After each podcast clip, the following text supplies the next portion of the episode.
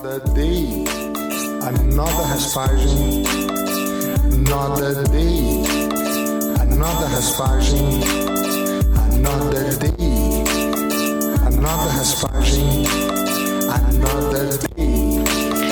Hallo Freunde, herzlich willkommen bei Wirbeltipp, dem deutschen Schütze-Podcast. Episode 26 mit mir, Tristan Habermann.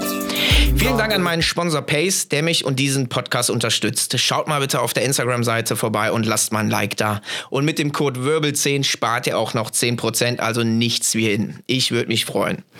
Danke auch an alle, die wieder eingeschaltet haben, insbesondere diejenigen, die sich die Zeit nehmen und mir bei Instagram schreiben. Nils, Hufi48, was ist das überhaupt für ein Nickname? Dani, Felix und viele, viele andere.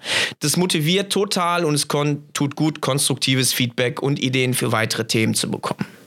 An meiner Seite habe ich heute den unvergleichlichen und einmaligen Unur Beton Yassa neben mir zu haben. Er ist Black Belt, hat eine eigene sehr erfolgreiche Kampfsportschule, die Akademia Braunschweig und ist erfolgreicher aktiver Wettkämpfer und hat auch schon Profi-MMA gekämpft. Zu seinen größten Erfolgen gehören vier Goldmedaillen bei den IBGGF Europameisterschaften, diverse Naga Championship Gürtel und ein super starker dritter Platz bei den IBGGF World Championship in Los Angeles. Herzlich willkommen, Uno, und danke, dass du die Zeit nimmst. Jo, was geht ab? Hallo, hallo, hallo. Uno, wir kommen gerade von. Danke, dass ich hier seid. wir kommen ja gerade von dem Seminar, was du gegeben hast. Du hast Lassogard gezeigt bei Dynamic Grappling in Cast. Aber stell dich mal ganz kurz vor für die Leute, die unterm Stein leben und dich noch nicht kennen. Äh, ja, mein Name ist Uno Yazar, wie schon äh, perfekt angekündigt. Äh, betreibe ich eine Kampfsportschule in Braunschweig, gegründet mit meinem Partner, äh, äh, ehemaligen Partner äh, Pelé zusammen. Jetzt mittlerweile bin ich alleine. Ähm, ja, bin Familienvater von zwei wunderbaren Töchtern, äh, glücklich verheiratet, äh, 37 Jahre jung und ja, voll, voll im Jiu-Jitsu-Geschehen halt, ne, mache ganz viel ähm, in dem Bereich, sei es als äh, Referee, als Trainer, als Athlet.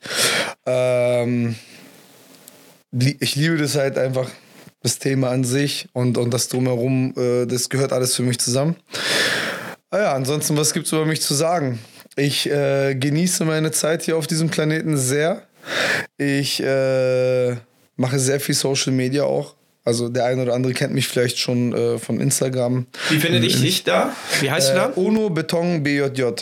Okay. Mit der Spitznamen Mono Beton, der war. Das, das da kommen wir gleich, glaube ich, noch den, drauf. Den ne? behalten wir einfach erstmal, habe ich mir gedacht. Aber ja, Uno, also da mache ich sehr viel als Instagram-Content, weil mir das super viel Spaß macht und ich auch gerne äh, Sachen, die mir Negatives äh, gebracht haben, einfach dann umzuwandeln in etwas Positives als Erfahrung weiterzugeben. Und ja, ansonsten. Ja, geiler Typ halt. Kann ich bestätigen, ja. ja ist, ist halt.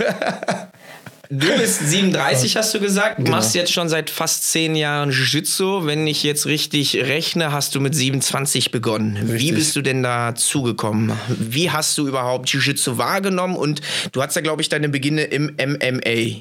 Mm, nee, ich bin ursprünglich aus dem Boxen. Aus dem Boxen? Wann hast du da angefangen? Oder fangen wir mal ganz von vorne an? Also ganz von vorne angefangen. Ähm, die Verbindung zum Sport war schon immer da. Also da war jetzt nie so ein Erlebnis, wo ich sage, okay, da habe ich gesagt, ich will Sport machen, sondern so einfach mit dem Sport aufgewachsen.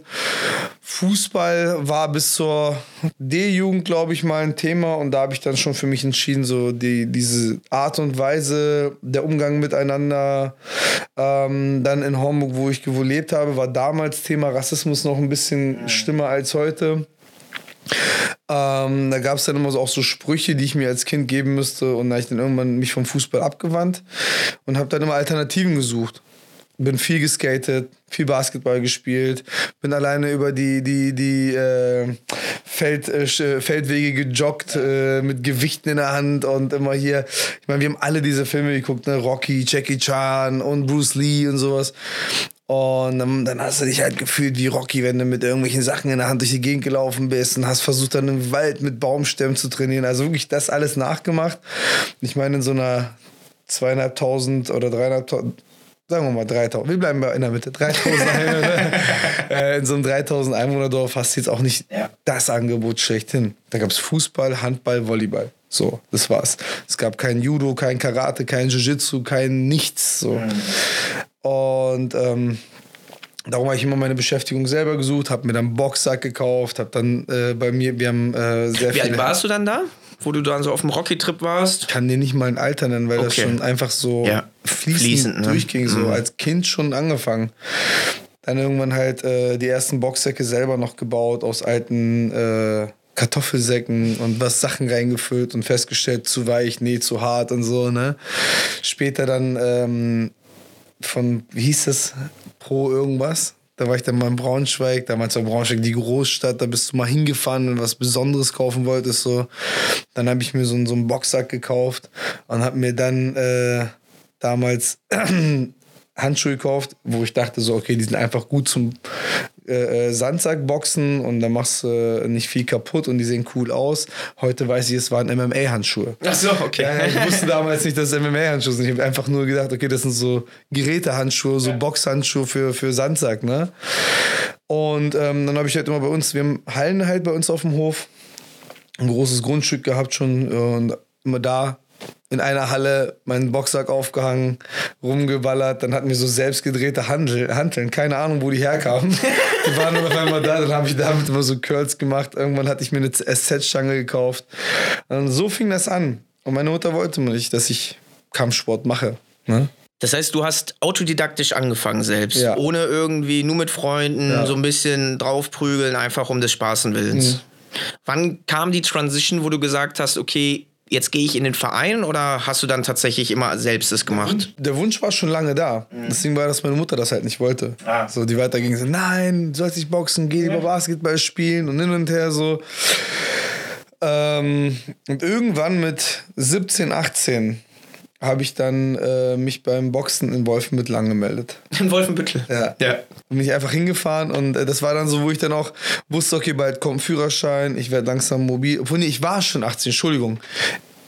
Ich glaube, ich war schon 18. Auf jeden Fall habe ich dann da angefangen mit dem Boxtraining. Mhm. Und ähm, die ersten Wochen noch so heimlich. Irgendwann kam natürlich raus, dass wir beim Boxtraining sind. Man, äh, warum machst du das? Und ich sag, macht mir halt Spaß halt, ne? Und dann habe ich halt jahrelang äh, beim Boxtraining mitgemacht. Ähm, zwischenzeitlich auch mal Pause gemacht, weil man dann als Klar. junger Mann auch mal andere Interessen irgendwie entwickelt für kurze Zeit und auch vielleicht länger. Aber es war dann so eine On-Off-Beziehung so ja. mit, mit dem Boxsport. Da habe ich eine kurze Frage. Inwiefern hat sich dein eigenes Training da schon bemerkbar gemacht? Oder hat der Boxtrainer die Hände über den Kopf geschlagen und gesagt, boah, du ja. hast ja alles total falsch gelernt? Straßensteger, sofort. Also Nur Schwinger immer, oh, und. sagt, du siehst aus wie ein richtiger Straßensteger, war die war die erste Analyse. Hat er direkt schon erkannt, ne? Das ist wieder so ein Straßenschläger, meint er, ne? Und früher dachte ich, das ist cool. Ja. Ja, Mann, ich bin Straßenschläger, alle am Schiss. Und ich war halt auch einer, der sich gerne mhm. äh, links und rechts vom Alltag ein bisschen geprügelt hat und fand das cool. Heute finde ich es wirklich eines der lächerlichsten Sachen, wenn einer zu mir kommt und sagt, er ist Straßenschläger. Ich bin Straßenmann, so weißt du, wie, Alter, Hals, Maul, ey. Oh, das ist echt auch teilweise. So Erkennst du dich da ein bisschen wieder von früher?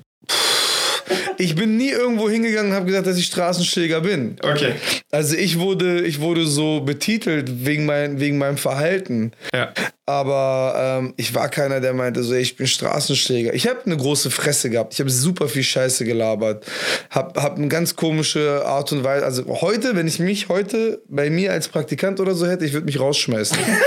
Safe. Ich hätte null Geduld für mich selber, weil ich einfach. Sehr ehrlich. Ja, also. Boah, aber äh, es war halt so. Heutzutage kommen dann Leute zu mir an und es, irgendwann bist du auch müde, ne, Sachen zu hören. Und dann kommt wieder so ein Halbstarker, ich bin Straßensteger, ja, ja, bist du, bist der Geilste, bist der Gefährlichste, dann geh mal rein, mach mal. Dann wird er von unserem Weißgurten äh, weggechoked. Oh, scheiße, was ist, was war das denn? Ja, aber auf Straße könnte er das nicht mehr so. Oh, Alter, ey. Ich, ich bin wirklich, was das Thema angeht, so voll abgenervt. Ja.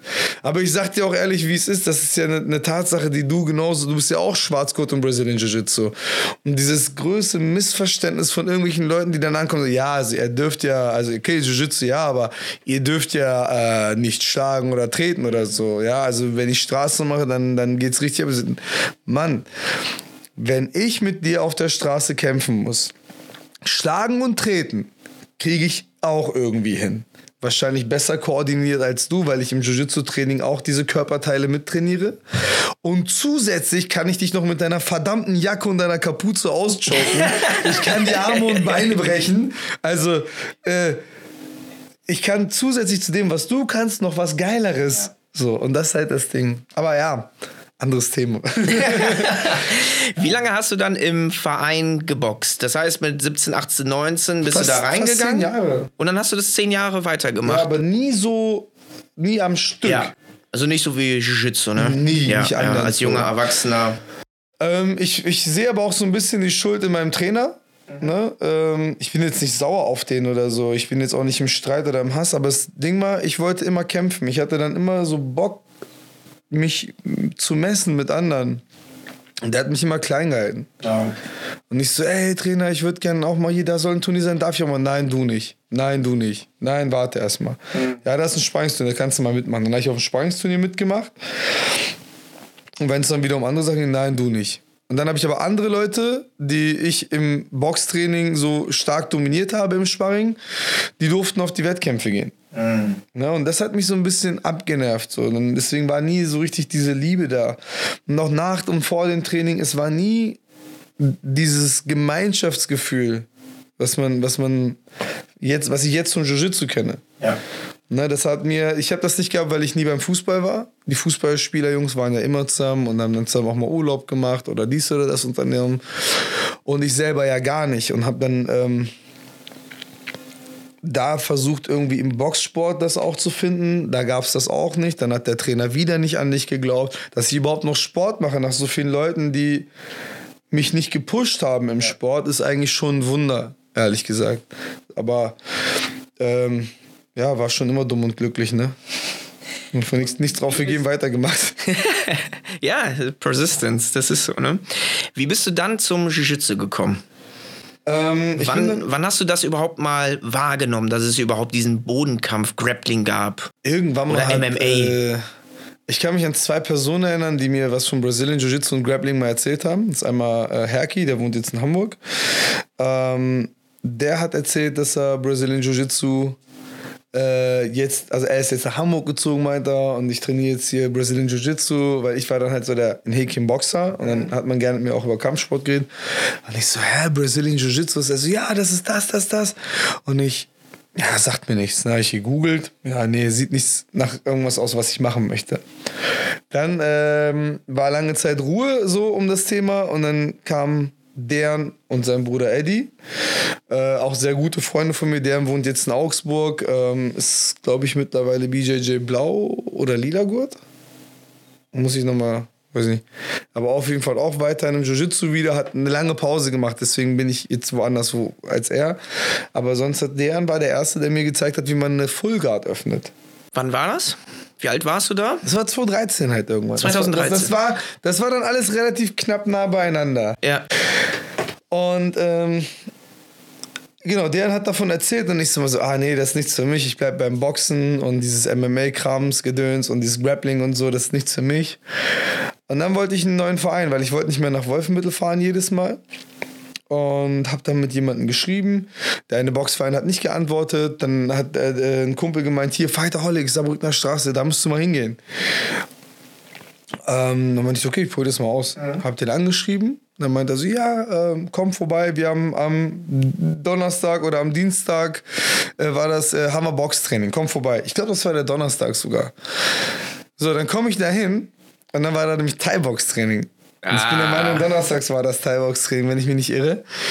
Ey, und dann komme ich da an und sage, ja, und wie Training? Ja, ist Thai-Boxen. Ich sag, ich wollte zum Boxen. Ich sag, egal, halt, ne, mach mal mit. Alter, so die größten blauen Flecken auf meinem Oberschenkel, wie kennst du weiter, Alter? Haben sie direkt erkannt, dass sie einen klassischen Boxer haben und deine Ey. Beine malträtiert. Nämlich gut, also wirklich gut gegeben, ne? Ähm, waren Gott sei Dank fast alle Anfänger. Deswegen ging es noch so vom, vom verprügelt werden her. Aber das, die Drills, die Low-Kick-Drills waren Ja. dann äh, alle so ein bisschen knackiger, ne? Und danach war das Jiu-Jitsu.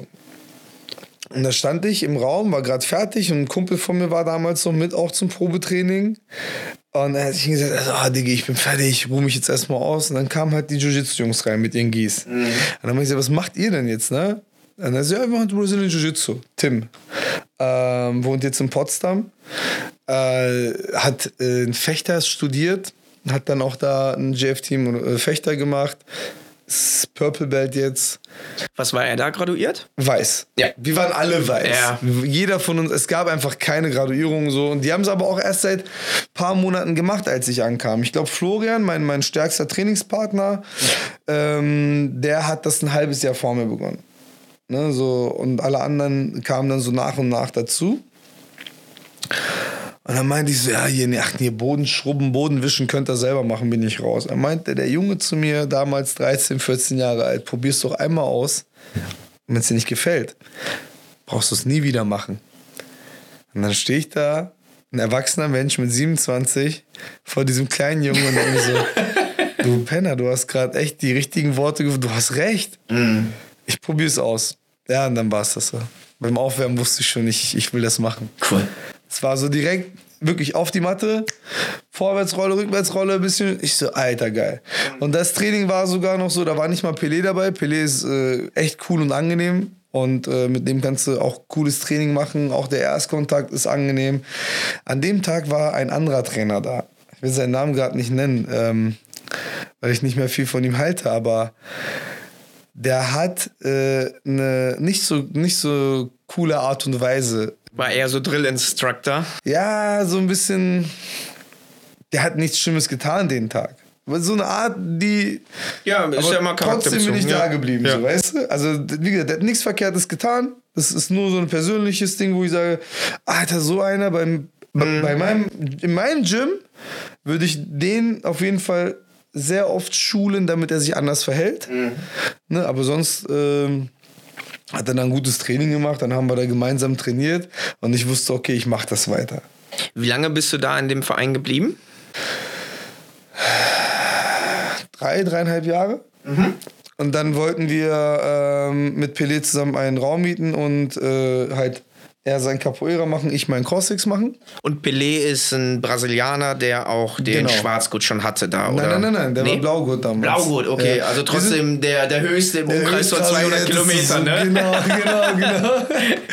ähm, Pelé war damals Blaugurt und der hat das, das Jiu-Jitsu auch dort gegeben, weil er halt da war und das in Brasilien mal trainiert hat. Das war jetzt nicht so, dass Pelé als Vollblut-Jiu-Jitsu-Mann da war, sondern Pelés äh, Hauptding ist ja das Capoeira. Und jetzt mittlerweile äh, ist, es, ist es ausgeglichen. Ähm, ist ja jetzt auch mittlerweile Schwarzgurt in Brazilian Jiu-Jitsu, der erste, äh, der im Braunschweig zum äh, Black Belt graduiert wurde. Ähm, und ich bin ja der Erste, der im Braunschweig angefangen und zum Black Belt graduiert wurde. Also wir haben da so einen, so einen kleinen Pionierstatus für beide. Und ähm, aber der hat das Training gemacht und alle anderen waren weiß. Aber uns war noch Graduierung egal damals. Also es ging gar nicht ums, was das so, wir wussten ganzen Monate lang nicht, was es für Gürtel gibt. Und erst als wir gelernt haben, dass es Gürtel gibt, dann haben wir uns so, ah, okay, oh, irgendwann mal Blaugurt, irgendwann mal Blaugurt. Dann kam irgendeiner von irgendwo wieder so, ey, ich habe letztens ein Purple Belt gesehen, boah, heftig, so, ne?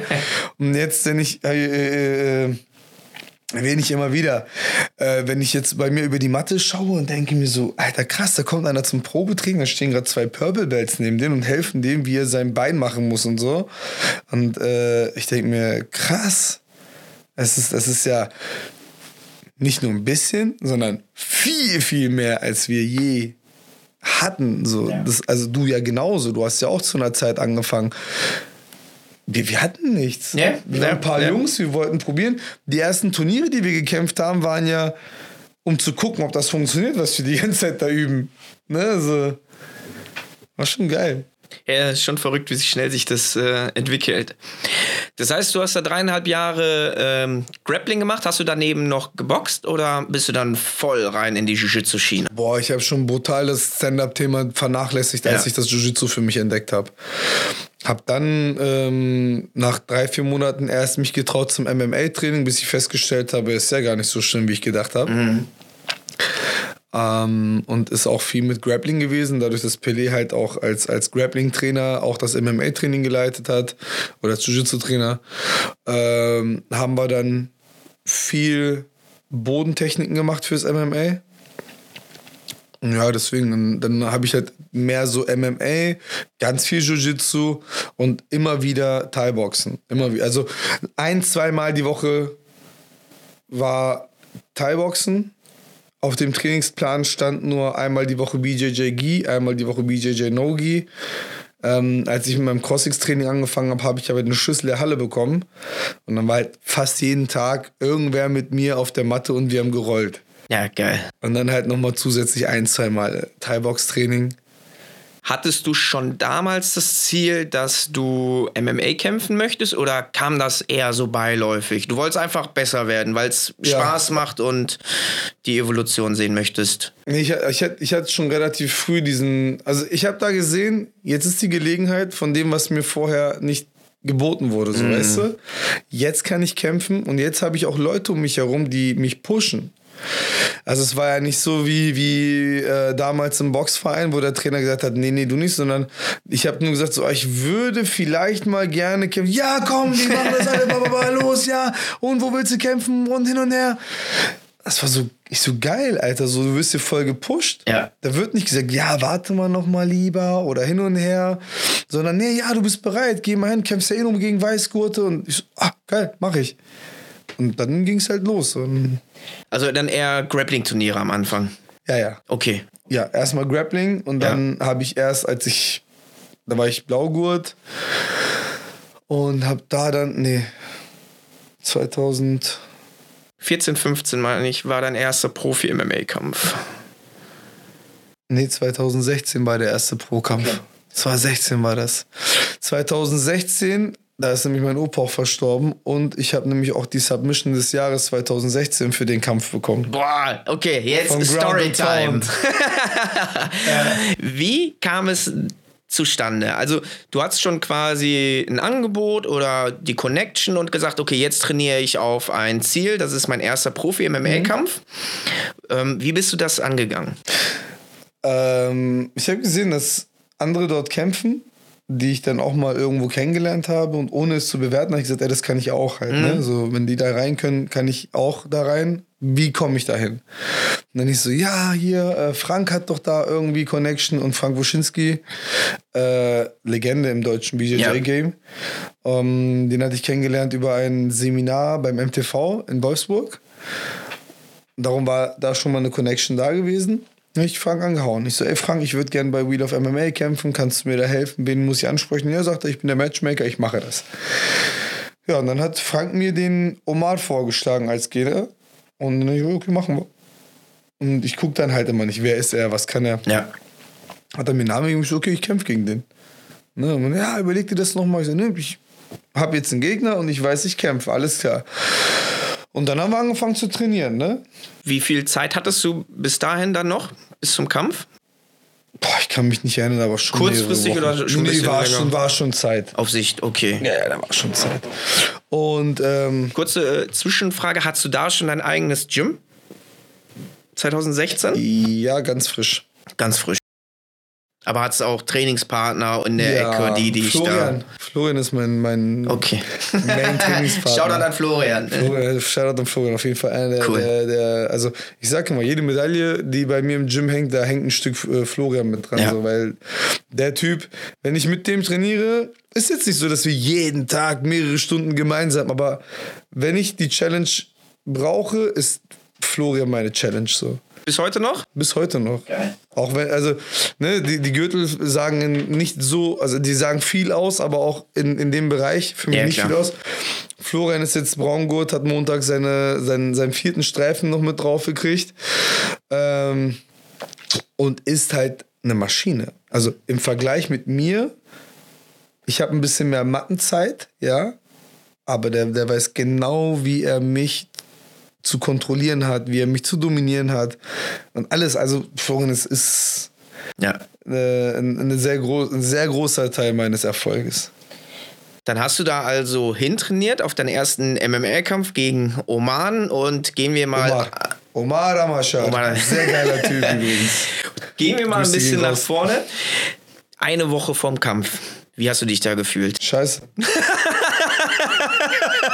Aber hat einen anderen Hintergrund. Ja. Hat einen ganz anderen Hintergrund. Mein Opa ist gestorben kurz vor. Ach, das war so kurz. Okay. Ja, okay. Ja, ja. Mein Opa ist verstorben, voll nach Vorbereitung. Dann äh, fing das schon an, dass mein Opa immer schlechter ging. Der lag schon anderthalb, zwei Jahre äh, im, im, in der Pflege nach einem Schlaganfall und deswegen ging es mir. Ich weiß, mhm. du hast gelacht, weil. Ja, ja, so Anxiety ja, und so, genau. Ja, ja, aber es war leider, leider okay. wirklich diesmal was, was Trauriges. Mir ging es deswegen scheiße, weil. Ähm, ja, die Wochen der Vorbereitung waren dann begleitet mit, oh, oh Opa geht's gerade ein bisschen schlechter, ja. oh, Opa hat den zweiten Schlaganfall gehabt, was machen wir, was entscheiden wir? Dann hast du morgens trainiert, mittags dich mit deiner Familie unterhalten, Stecker ziehen oder nicht, mäßig. Ach, halt, ne? heftig, Also ja. wirklich schon so, was machen wir jetzt, lassen wir nochmal operieren oder nicht. Und abends musstest du wieder auf der Matte stehen und trainieren und Training geben und lächeln. Ne? War schon eine Kackzeit. Ähm, so emotional das auch ist, gehört es halt zu unserem Leben. Ja. Und je älter wir werden, desto mehr näher kommt der Tag, an dem mhm. unsere Geliebten halt uns verlassen. Ähm, das war ein, ein, ein Spruch, der mir gerade in dieser Zeit sehr viel geholfen hat. Das hat mir hat, hat der Raff damals ausgesprochen, meint, also je, je, je näher wir dem kommen, desto also häufiger wird es deswegen. Also es ist jetzt macht dich nicht verrückt so ne. Ja, ja und dann ähm, haben wir uns dazu entschieden, Opa nicht zu operieren, weil ich gesagt habe, ey, jetzt aus egoistischen Gründen unseren Opa operieren zu lassen, damit er in Häkchen überlebt mhm. und dann dort liegt. Der Mann hat früher uns permanent den Grill angeschmissen. Der hat uns von links, das war ein Lebemann. Der hat, der hat richtig sein Leben genossen. So. Und dann lag er anderthalb, zwei Jahre rum. Und damit dann saßen wir halt in der Familie. Und ich gesagt, ey, damit einer von uns hier mal eine Stunde in der Woche Opa sehen kann, soll der die ganze Woche da alleine rumliegen? Wenn jeder von uns mal hingeht für eine Stunde, sind es 8, 9, 10, 15 Stunden, 20 Stunden. Ja, da hast du gerade mal einen Tag abgedeckt. Ja. Und den Rest der Zeit liegt er alleine. Ich sage, meiner Meinung nach, lass den Mann in Ruhe. Und es war dann so, dass die ganze Familie auch gesagt hat, ja, okay, wir lassen ihn jetzt in Ruhe.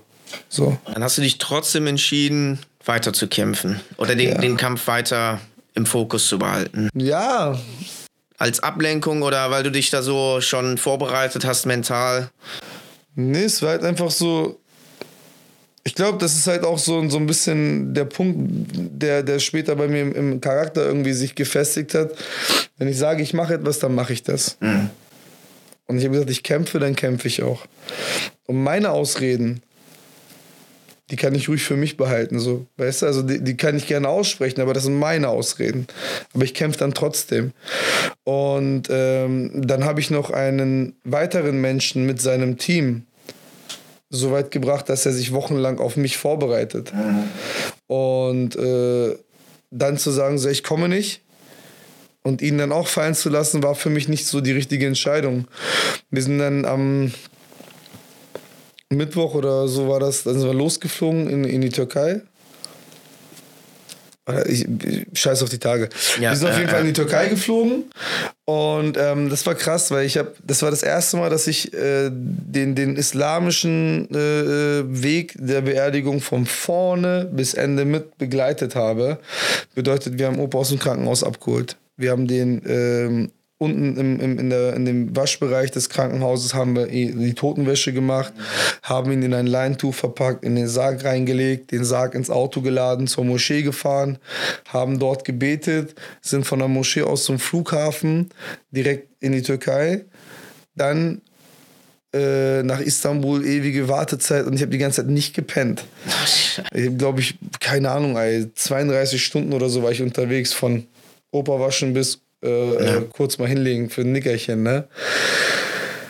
Und dann sind wir ähm, bis nach Beirut, das ist am Schwarzen Meer. Da wollte Opa beerdigt werden und dann ähm, konnte ich mich so für zwei, drei Stunden hinlegen. Dann war schon das erste Gebet wieder.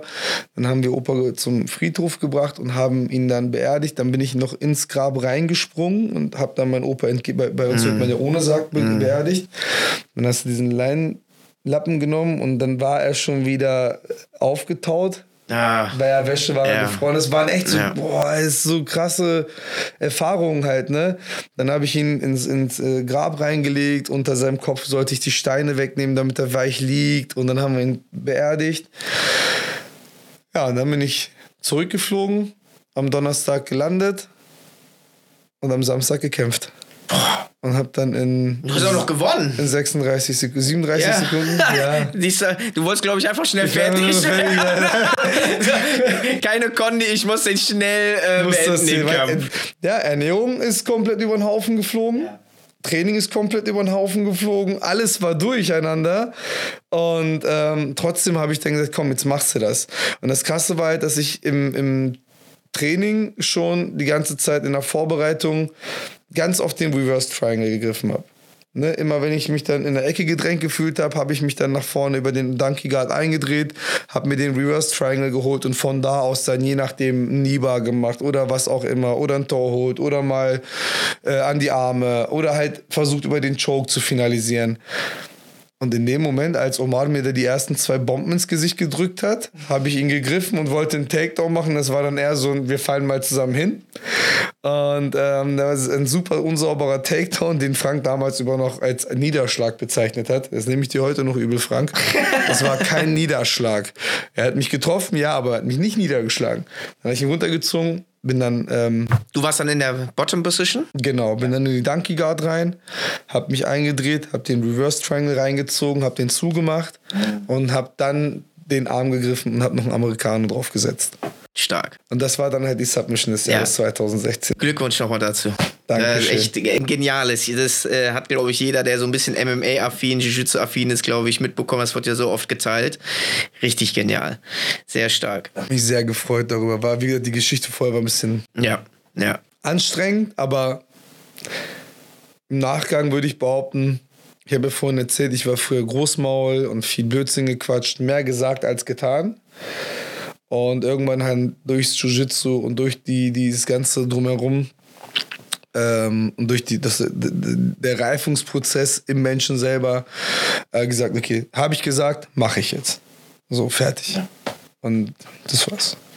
beflügelt durch diesen Reverse Triangle, Submission of the Year. Wup. Wolltest du dann noch weiter MMA machen? Hast du da auch zu dem Zeitpunkt schon dir überlegt gehabt, dass es eventuell deine Zukunft sein kann und du dich in der UFC siehst? Nein. Oder wolltest du einfach nur mal den Zweikampf testen? Ja. Tatsächlich. Ja. Ich will immer noch MMA kämpfen. Also ich will immer noch so. Verbiete ich dir. Wieso das denn? ist, nicht, ist nicht gut für den Kopf und ich liebe das, dich lieber im Jiu-Jitsu zu sehen. Ja, so ein, zwei Kämpfe würde ich gerne noch mal machen. Ähm, ich Denk dran, einfach- es gibt im MMA keine Masters Class. Das ist egal, ich kann auch schlagen. nee, also ich, ich, ähm, ich liebe das MMA dahingehend, weil es echt ist. ja. Es ist einfach, da, du kannst nichts vortäuschen. So, entweder du kannst es oder du kannst es nicht. Und dann geht es darum, wer von euch beiden ist besser? Meistens, wer hat das eine Prozent mehr? Ja, weil beide bereiten sich drauf vor. Und für mich waren beide Käfigerfahrungen, der Sieg wie auch die Niederlage gegen den Selimkan, waren für mich super geile Bereicherungen. Der Sieg hat mich natürlich vom Ego her gepusht ohne Ende. Die Niederlage hat mir gezeigt, was ich für ein Mensch geworden bin, was ich für einen Charakter mir angeeignet habe, wie stolz ich auf mich selber war nach meiner Niederlage. Das kann ich nicht in Worte fassen. Weil ich habe zehn Minuten lang in die Fresse bekommen. Und äh, Also das war dann dein zweiter MMA-Kampf. Genau. Wann war der ungefähr? 17, glaube ich. Okay. Ja, 18.11.17. An meinem Geburtstag. ja, und dann habe ich 10 Minuten in die Fresse gekriegt an meinem Geburtstag. Nase noch gebrochen. Ja, war ja, Wheel of MMA macht ja zwei Runden. also Genau, volle genau, Distanz und äh, wolltest aber auch nicht irgendwie dann zu Boden gehen und sagen, okay, du wolltest durchhalten. Ja. ja. Und, und äh, habe auch immer wieder mit Kimuras äh, so ein bisschen sein, seinem Vorhaben stören können. Der eine Niba war perfekt. Ich habe den perfekten Niba drinne gehabt. Aber äh, der Stress in meinem Körper hat dafür gesorgt, dass meine Zeitwahrnehmung eine komplett andere war als in echt. Und ich dachte, ich liege jetzt die Ewigkeiten in diesem scheiß Nibar, der tappt nicht, der schlägt sogar noch weiter. Dabei war das wohl, im Nachgang haben wir drüber geredet und Selim meinte so, ey, dieser scheiß Nibar war so eng. Und ich wollte gerade abklopfen, dachte mir so, komm, schlag noch ein, zweimal, vielleicht bringt's was. Ja. Wenn nicht, dann klopfst du ab. Ähm, wenn ich mich richtig, äh, wenn ich mich recht erinnere, war das so ungefähr das, was er mir gesagt hat. Dann hat er den Nibar, äh, da, ich habe den Nibar gehabt und er hat noch so eins, zwei und in dem Moment dachte ich, ja gut, der juckt den gar nicht, dann versuch mal was anderes. Dann wollte ich umgreifen, dann kam er raus. Ah. Hätte ich den nicht rausgelassen, dann ähm, wäre wär er da auch nicht mehr weggekommen. Und ja, das war am Ende für mich so cool. Ich konnte mit meinem Jiu-Jitsu zwar nicht gewinnen, aber ich konnte mit meinem Jiu-Jitsu eindeutig den Damage minimal halten. Und ähm, immer wieder gefährlich werden. Und die Willenskraft ohne Luft, ohne, äh, ich habe mein, ich habe die Sprache, die mit mir gesprochen wurde, nicht mehr verstanden. Im Video hörst du, die reden Deutsch mit mir. Hast du gar nicht mehr wahrgenommen, weil einfach. Ich habe gehört, irgendwer redet, aber das hat sich für mich wie Kauderwelsch angehört. Ich war halt, ich habe in den ersten 20 Sekunden Nasenbruch gekriegt, konnte nicht mehr atmen, ähm, habe noch nie so viel von meinem eigenen Blut gesehen bis zu dem Tag und es war einfach nur so Ausnahme ohne Ende. Ne? Und trotzdem dann nicht aufzugeben, war halt Ja. im Nachhinein so, ja, Ja, dann, das ist schon sehr, sehr beeindruckend. Viele würden sie sich dann fallen lassen oder wie auch immer und dann turteln, aber ja, zeigt dann Ich habe auch. auch geturtelt in der Hoffnung, dass ich wieder in Reverse Train Aber ja, das Ding war, ich, hab, ich hatte ja eine Kann Strategie leider nur einer gewinnen. Ne? Eben, ich, meine Strategie war, okay, Selim wird sich garantiert auf mein äh, Ground Game funkt, äh, konzentrieren. Ich habe nur Stand-up trainiert. Ganz viel Stand-up trainiert. Und ähm, als mir dann, also Mike Tyson hat ja mal gesagt, ne, jeder hat einen Plan. Ja, bis er. Bis dahin aufs Maul. Ich hatte einen richtig geilen Plan. Der war super. Bis zu dem Moment, als er aufs Maul bekommen hat. als er mir die, ich hatte im Single-Leg gegriffen, wollte er zu Boden gehen, weil ich gesagt habe, okay, jetzt hast du ja einen. Und da hat er zwei Schläge gemacht, wovon einer meine Nase gebrochen hat. Ah. Und als ich dann Luft reinholen wollte, um den Takedown zu machen mit richtig Wucht, habe ich gemerkt, da kommt keine Luft durch. Ja. Ich so, scheiße, Alter. Und dann gucke ich auf meinen Unterarm, da fletscht das Blut drauf. Und ich so, ey, das hat psychologisch echt schon Eindruck Nat gemacht. ja, ja. Ja, ja. Und ähm, ja, und danach war nur noch Ausnahmezustand. So, Sprachen nicht mehr verstanden. Ja, so richtiger Survival-Instinkt. Komplett. Und das ist halt das Geile. Du stehst in diesem Käfig, die Tür geht zu. Du bekommst das noch mit, dass da Menschen sind. Wenn ich mich nicht äh, äh, falsch äh, erinnere, sind es 4.000, 5.000 Leute gewesen. Sagen wir mal 4.000. Ja. Ich sage immer 4.000, damit ich nicht übertreibe. Aber in dem Moment, wo der Ref dir diesen Kampf freigibt, sind alle weg. Ja. Ich hab's auch beim Jiu-Jitsu so. Wenn ich auf die Matte steige, dann gibt's nur noch mich und meinen Kontrahenten. Seit dem MMA bin ich mit Jiu-Jitsu ein bisschen anders. Glaube ich, ne? Ja, aber haut mir keiner Maul. Was soll beim Jiu-Jitsu passieren? Immer abklopfen und weiter geht's, ne? Ich Ja. bin viel entspannter im Jiu-Jitsu seitdem. Glaube ich dir, glaube ich. Aber dir. ich genieße es total. Der, der Moment auf der Matte, ich genieße das in vollen Zügen. ist für mich so, ist einfach nur schön, da zu stehen mit jemandem, der etwas genauso gut kann wie du und du guckst, was funktioniert wie, was ist der Punkt gewesen, wo du verlierst. Du, du wirst mich meist, also man sieht mich nie sauer von der Matte gehen. Ich lache immer, auch wenn ich verliere. Ich so, Alter, krass, wie bist du da gerade, ey, wie hat der dich ja gerade weggezogen, ja? Dann, ich freue mich darüber, dass, dass mein Gegner da halt so einen geilen Move gekriegt hat und, und dadurch gewinnen konnte. Klar, wenn es nach Punkten oder so ist, stehe ich dann auch so halb gelangweilt da, aber wenn einer eine geile Submission bei mir macht, dann feiere ich ihn mehr als er sich selber. Ja, spricht für ein gesundes Selbstbewusstsein und Einschätzung. Ja, sehr, sehr wichtig. Jetzt hast du MMA gemacht. Erster Kampf war hervorragend, zweiter Kampf war nicht so äh, nach deinem Wunsch. Und dann hast du dich ja ein bisschen mehr auf Jiu-Jitsu fokussiert. Du hattest deine eigene Akademie Braunschweig, die natürlich dann auch noch wachsen muss. Die, Örtlichkeiten hast du sehr viel. Du bist ja handwerklich, weiß ich nicht, du bist ja ein Allsasser. Du kannst ja alles. Von Jetzt Elektro alles. bis äh, Gas, Wasser, das geht ja alles. Ne? Wir sind eben irgendwo vorbeigelaufen. Du hast gesagt, ah, da könnte man doch super was rausbauen und irgendwelche Stahlbeton sind. Und ich denke mir so, okay, äh, keine Ahnung. Sehr, sehr viel Herzblut äh, reingesteckt. Wie ging es denn dann weiter? Du hast dich dann entschieden, ein bisschen mehr beim Jiu-Jitsu Gas zu geben, äh, deine Akademie ein bisschen voranzubringen. Und ähm, was war so der, der Beschluss für dich? Also das Jiu-Jitsu ist ja für mich ein, ein, ein Kampfsport, der mir gezeigt hat, Alter, da, da ist viel mehr dahinter, ne? Also vom Verhalten her, du musst im Jiu-Jitsu selber lernst du ja, dass du verlieren musst, um besser Ja. zu werden. 100 Prozent. Du musst manchmal einen Schritt zurückgehen, um, um eine Technik neu anzusetzen. Und all die Sachen. Und das MMA, so sehr das halt auch so, so ein Wunsch war, das eh zu machen, war auch ein Stück weit Werkzeug das, dafür zu zeigen, guck mal, was BJJ kann. So, und, und ähm, darum habe ich ja immer so das BJJ im Vordergrund gehabt. Es hat mir viel mehr gegeben. Und durch dieses neue Team, was in Braunschweig entstanden ist im Jiu-Jitsu, hatte ich relativ gut die Möglichkeit, mit den Jungs gleich ein, ein, ein Team zu sein, was ich mir halt als Kind immer gewünscht habe. So nach dem Training zusammen abhängen, mal zusammen essen gehen, äh, irgendwo hinfahren. Und all das, was mir in der Jugend verwehrt wurde durch, du bist kein Fußballspieler, also fährst du nicht mit nach Rimini zu irgendeinem Fußballcamp. Dann waren alle deine Freunde waren weg. Dann hast du eine Woche alleine rumgeeiert, dann kamen alle zurück, haben geile Stories zu erzählen und du bist derjenige, der, pff, ich kann jetzt einen Kickflip viel besser als vorher, weil ich habe in der Zeit geskatet so, ne? Ähm, und auf einmal war das halt so, dass ich im Jiu-Jitsu das gefunden habe. Und dann waren wir mit Flo und so nach dem Training Bierchen getrunken, sind mal essen gegangen, dann kam der Dirk dazu, dann äh, Tim war ja eh die ganze Zeit dabei. Wir waren so vier, fünf Leute, dann Nico, also wirklich nur so eine Handvoll Menschen, die dann in dieser Halle saßen, ohne Heizung, ohne alles. ne? Wir hatten einen Holzofen, Alter. Nein. Wir hatten einen Holzofen im Sportstudio, ja. Mann. Das war Schon schon aber knackig. mit guter Abluft dann, ne? Ja, du kamst da rein, hat es überall nach Holz gerochen, Oh ey. Gott. Also richtig nach Feuer gerochen. Ja, aber wir Verrückten, wir brauchen ja nur Matten. Und gib ihm, Alter, ja. Genau. Das ist halt so das Ding. Dann passt das. Und wir haben halt da die ganze Zeit, dann haben wir Handyvideos geguckt und, Mhm. und weil eine Stunde Jiu-Jitsu in der Woche war uns zu wenig. Ja, und dann haben wir uns die anderen Tage getroffen und haben dann Videos geguckt und haben die geübt. Und dann sind wir auf Wettkämpfe gefahren, um zu gucken, ob das halt funktioniert. Also so haben wir uns dann halt hochgearbeitet. Und dann Medaillenspiegel und äh, alles, was ich vorgelesen habe, äh, es hat gewirkt, es, hat, hat gezeigt, es hat funktioniert, genau. Also war äh, das doch schon sehr gut.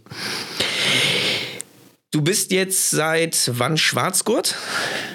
September. Seit September, also ein halbes September Jahr, ne? 2021. 21, genau, wir haben schon 22. Ja, durch Corona ist alles äh, ist verrückt, ne? genau, also über ein halben Jahr jetzt. Ja. Ähm, wie lange hast du also insgesamt gebraucht? Du hast 2013 begonnen, letztes Jahr dein äh, Schwarzgurt bekommen. Das sind dann äh, acht Jahre, acht, neun Jahre, sieben Jahre 2013 habe ich angefangen. Und bis 21 den bekommen. 2021. Acht Jahre dann. Ja, acht, achteinhalb, so in den Dreh. Ja, das ist ja doch relativ verhältnismäßig schnell. Wenn, wenn man das mal so sagt. Und du hattest ja auch kein, kein Head Coach. Ihr habt dann durch YouTube-Videos zusammen gelernt und immer mal jemanden reingeholt, ähm, den Pelé, wie du erwähntest, ne, äh, aus Pelé war Brasilien. der Trainer. Genau. Ne? Und wenn er halt nicht da war, haben wir halt unsere Handyvideos gehabt. Ne? Ja, ja. Und du bist da jetzt aktuell auch im GF-Team. Genau. Stolz. Ja. Äh, GF-Team steht für Grapple Fight Team. Grappling Fight Team. Grappling Fight Team. Aus Rio de Janeiro direkt. Genau. Wie kam es denn dazu? War der Pelé da oder? Nee, ähm, das war so, dass wir gar kein Team hatten vorher und irgendwie ja einen Anschluss brauchten. Und einer von uns aus dem Team hat vorher in Chemnitz trainiert und da war ein ähm, zu der Zeit noch Braungurt, der sein Team hatte und, und zum Carson Gracie gehört hat. Ähm, dann haben wir gesagt, okay, pass auf, ey, Kadir, du hast da trainiert, dann äh, lass doch mal die Connection herstellen. Wir brauchen ja irgendwas, was uns graduiert, über das wir starten können. Und dann haben wir, Ganz kurz nur für die äh, Zuhörer, wenn man nämlich an größeren Veranstaltungen teilnehmen möchte, wie zum Beispiel der äh, IBGF, dann muss jemand bestätigen, der da auch registriert ist, dass man tatsächlich blau, lila, äh, schwarzgurt ist und du brauchst halt eine Unterschrift und deswegen ist es halt mit diesen Affiliations leider so, so ein Thema. Äh, auf den lokalen Turnieren kannst du einfach als Wald- und Wiesenverein starten, aber bei der IBGF musst du wirklich dann äh, zertifiziert sein. Und du hast dann da einen Kollegen aus Chemnitz und darüber Genau. den Carlson Gracie Kontakt. Genau, genau. Also wir, nee, der Kandidat hat früher beim Renato trainiert. Renato Germano aus Chemnitz. Ähm, auch der, der, ich glaube sogar der einzige Schwarzgurt. Oder gibt, ich weiß gar nicht, wie Chemnitz die Lage allgemein jetzt gerade ist. Auf jeden Fall äh, mit Renato zusammen äh, haben wir den Kontakt aufgebaut. Also Kadir hat bei Renato trainiert und deswegen sind wir dann dazu gekommen. Haben dann äh, über ihn gestartet und, äh, und unser Training gemacht und er war dann unser Head Coach und hat sich dann darum gekümmert. Bis 2017, glaube ich. Und dann gab es so einen kleinen Knacks in unserer freundschaftlichen Beziehung, sage ich jetzt mal. Da gab es dann so ein paar Gründe, warum wir dann gesagt haben, ey, äh, wir wollen, wir, wir beenden die Zusammenarbeit. Hier erstmal. Aber ist ja noch im Guten, weil ich weiß, du hast ja bei ihm auch äh, Genau. Karl Marx Genau. Cup da den äh, Referee gemacht und Genau. so. Von daher ist ja alles in Ordnung. ist halt, da, da sind Sachen gewesen, wo man der Meinung war, also ich hatte für mich natürlich meine Ansicht und, und Renato wird für sich seine Ansicht haben. Und am Ende des Tages haben wir in dem Moment en- entschieden, dass wir nicht mehr zusammenbleiben. Ja. Ähm, jetzt sind wir wieder sehr gut befreundet und, und wie du gesagt hast, wir unterstützen einander und alles ist gut. Also da ist kein böses Blut im Raum. Und äh, sind dann zum GF-Team gegangen. Und GF-Team, warum GF-Team? Standen mehrere Teams zur Auswahl. Und mein Favorit war das GF-Team, weil ich hatte mit dem Yid Muk schon Kontakt, ähm, mit Karaku und so. Also die Leute des GF-Team Berlins, die habe ich schon kennengelernt auf den verschiedenen Turnieren und man hat sich super gut verstanden. Und dazu muss man ja auch sagen, so ein Igit Muck, das ist ja auch ein Name. Da weiß man, das ist Qualität, der, kann, was. Ja. Wir wurden ja gleichzeitig zum Black Belt graduiert, falls du Ja, das ja, noch nicht genau, wusstest. Äh, genau. Ja gleichzeitig Schwarzgurt geworden. Ähm, da gab es auch mal so einen glorreichen Kampf zwischen mir und Yid Muk. Yid, ich hoffe, du erinnerst dich dran. Streich mal kurz über deinen Ellbogen. Shots fired. Ja, piu, piu. Das ist unser Running Gag. Wir, wir ärgern uns seit Jahren mit nur einem einzigen Kampf, der über ein paar Minuten so, weißt du, und wir gehen uns die ganze Zeit damit auf den Sack. Das ist total geil. Äh, mehr ein Insider. Nee, aber ähm, ich habe alle Leute gemocht, die ein Teil des GF-Teams waren. Und dann habe ich halt Gabriel immer wieder gesehen. Und Gabriel war für mich Gabriel Reino. Gabriel Reino, GF-Team Europe Head Coach, äh, direkt unter Julio Cesar. Julio Cesar ist ja der Grounder und, und Head Coach des äh, internationalen GF-Teams. Äh, der Grounder, der Gründer. Der Founder. Der Founder, nicht der Grounder. Aber schon, der, der groundet Der- dich der- auch, wenn du mal frech wirst, ne? Ja. Der Gründer von dem GF-Team. Ich dachte, du kommst aus Niedersachsen. Ja, wenn du, wenn, du, wenn du ein Kasper bist, kannst du so ein paar Dialekte. Und ähm, Gabriel fand ich krass, weil der Typ auf Turnieren einfach eine Aura hatte und eine Art und Weise hatte, wo du gesagt hast, das ist, also was ich mir unter einem Schwarzgurt vorstelle, das spiegelt Gabriel komplett wieder.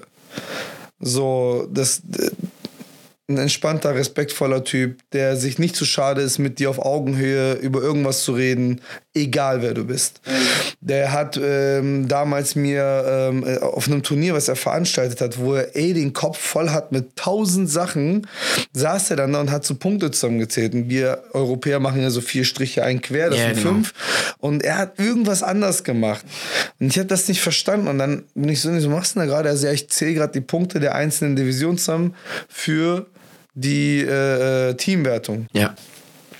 Aber mit einer Geduld, als ob ich sein Schüler bin. So, und dann hat er mir erklärt, so, ja, ich sage, aber was ist das ja? Na, ja? So zähle ich und bla. Dann hat er mir das System versucht zu erklären, mit einer Geduld und einer, einer Hingabe, als ob ich sein Schüler bin, halt so. Und das war für mich so geiler Typ. Einfach nur ein geiler Typ.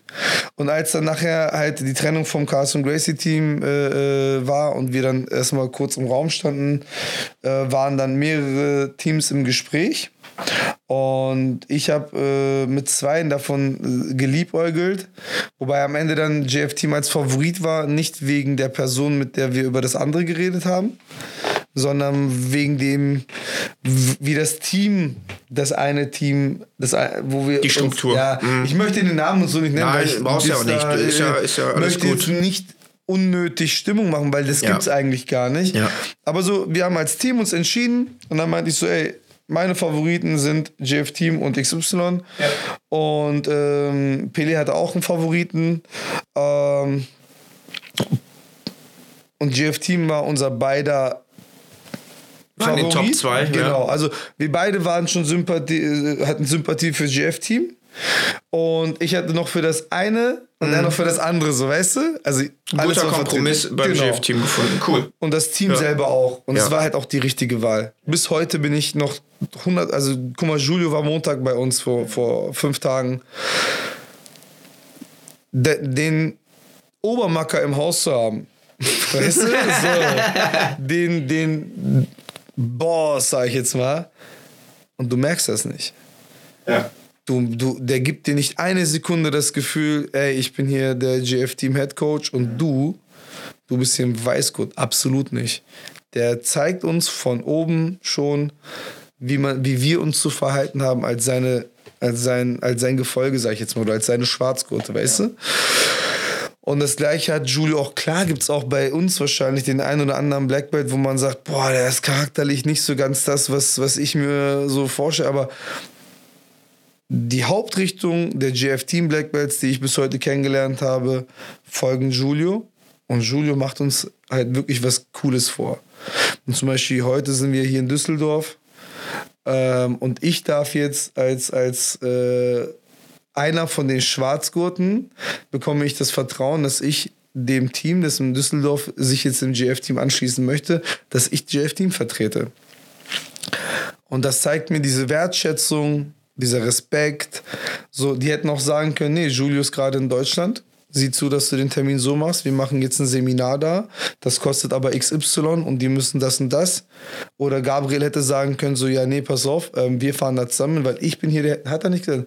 Also, ohne fahr, mach. Ich sage, Gabriel, soll ich irgendwas beachten, irgendwas, wenn- du weißt schon, was wir machen. Gib weiter, was wir machen. Fertig. Ne, kannst ein bisschen über unsere Philosophie reden. Fertig. Man hört ja immer so die allerleidsten, dollsten Dinge. Ähm, ich war auch lange Zeit äh, in einem anderen Team und ähm, das war sehr patriarchisch-hierarchisch äh, geführt. Da war dann da einmal der Mestre und alle anderen waren nix. Ähm, das hört man ja immer wieder. Man muss da äh, bei Tenth Planet zum Beispiel äh, Tausende von Dollar zahlen, wenn man da eine Affiliation sein möchte, damit man offiziell ist und so. Äh, man hört ja Horror-Stories aus den USA mit Gracie Baha, ne? Nur die Gracie Baha-Patches, den Gracie Baha-Gi, den Adidas-Gi. Du darfst den alten nicht mehr tragen und pipapo. Du darfst auch nirgendwo anders trainieren und ähm, das ist sehr erfrischend und schön zu hören, dass es beim GF-Team ganz anders ist. Komplett. Und ähm, dass das auch sehr, sehr frei gehandhabt wird. Nichts, nicht umsonst ist ja auch das GF-Team, ich glaube, dass in Deutschland die größte Affiliation. Ich glaube, in Frankfurt gibt's in, in äh, Weinheim, jetzt in schnell. Braunschweig, jetzt hier in Karst Düsseldorf, äh, Chemnitz. Also das ist ja riesengroß. Chemnitz haben wir noch nicht. Ach nee, das war Carsten Gracie, Entschuldigung. Genau, ja. das war Carsten Gracie. äh, in Nee, nee. Berlin, Berlin, auch ganz groß. München, glaube ich. Ja, auf jeden Fall, wir haben super viele, wir wachsen sehr Ja. gut, schnell. Aber ich glaube, noch sind äh, das eine oder andere Team ist, glaube ich, so von, von der Vertre Ach, ich will, weil ich habe keine Ahnung. Ich will Ja. darüber lieber nicht sagen, weil ich habe Auf echt jeden keine Fall, Ahnung. es wächst und es Ja. ist gut. Und es ist ja immer ein wächst Zeichen, wenn etwas wächst, dass es gut ist. Das Ding ist ja auch, guck mal, diese, diese jährliche Gebühr, ne? Ähm, in der Gründungsphase hat uns Gabriel so ein bisschen den Rücken freigehalten, dass das nicht anstand so direkt. Und dann war ich letztes Jahr in Rio und habe gesehen, was Julio mit dem Geld macht. Und hat dann einen Raum gesehen mit einem Haufen Leuten, die da wohnen und pennen. Dann hast du dich unterhalten, dann hat der eine erzählt, so, ja, Julio hat jetzt mein Ticket nach da bezahlt, damit ich da kämpfen kann. Julio hat hier meine Startgewürze bezahlt. Und ich habe mir das angehört und dachte mir so, ey, unser Geschäft läuft ja immer besser. Und ich verdiene dank dem GF-Team Geld. Und wenn ich jetzt also ich, ich, ich kann ja nicht nur nehmen, ich will auch was geben. Und dann, als ich zurückkam nach Deutschland, habe ich dann direkt mit, mit Gabriel nochmal gesprochen, obwohl wir auch, die, nee, ich habe in Brasilien schon mit ihm gesprochen, Entschuldigung. Am Strand saß ich gesagt, ey, egal wie, ich möchte diese, diese Fees jetzt schon tragen. Also, ey, bist ihr sicher? Also, ihr baut ja gerade auf und ne, braucht ja Baumaterial. Ist so egal. Das kriege ich noch hin. Und das ist im Vergleich zu anderen Affiliations Peanuts. Ja. Und ich sage, ich, ich möchte das Geld bezahlen, weil ich sehe, was mit dem Geld hier passiert. Und ich will ein Teil von dem sein. Stark. Ne? Und ja. deswegen freue ich mich darüber, dass ich das machen darf sogar. Ne? Und es, ja, ich kann, also ich kann dir hier nur Lobeshymnen über das GF-Team bringen, weil ich liebe, dass ich dabei sein darf, dass, dass ich das vertreten darf. Die Art und Weise, eine sehr flache Hierarchie. Kein, du musst, als ich gefragt habe damals, ey, äh, hast du äh, Patches für mich, damit ich die mir aufnehmen kann? Oh, danke, willst du unser Patch aufnehmen? Und ich so, äh, ja, bei, äh, ja, so, mhm. ich bin doch GF-Team. Ja, ja, wenn du musst du halt nicht so. Du kämpfst ja fürs GF-Team. Da geht es halt um ganz andere Sachen als um Geldmacherei und Repräsentation. Und das ist ja immer das Schönste, wenn man wirklich von intrinsisch, von sich aus selbst, das ähm, sich damit identifiziert und einfach stolz sagt, so wie du hier sitzt, ich bin GF-Team, ich bin stolz, ich find's geil. Und gibt ja auch für den Julio da nichts Schöneres, das zu hören. Ne? Nee. Hammer. Ja. Stark. Gehen wir noch mal ein bisschen zurück. Du hast ja erzählt, du hast als äh, Weißgurt mit anderen Weißgurten angefangen zu trainieren. Wir haben gehört, der Pelé war so der, der äh, Einäugige unter den Blinden mit seinem Blaugurt.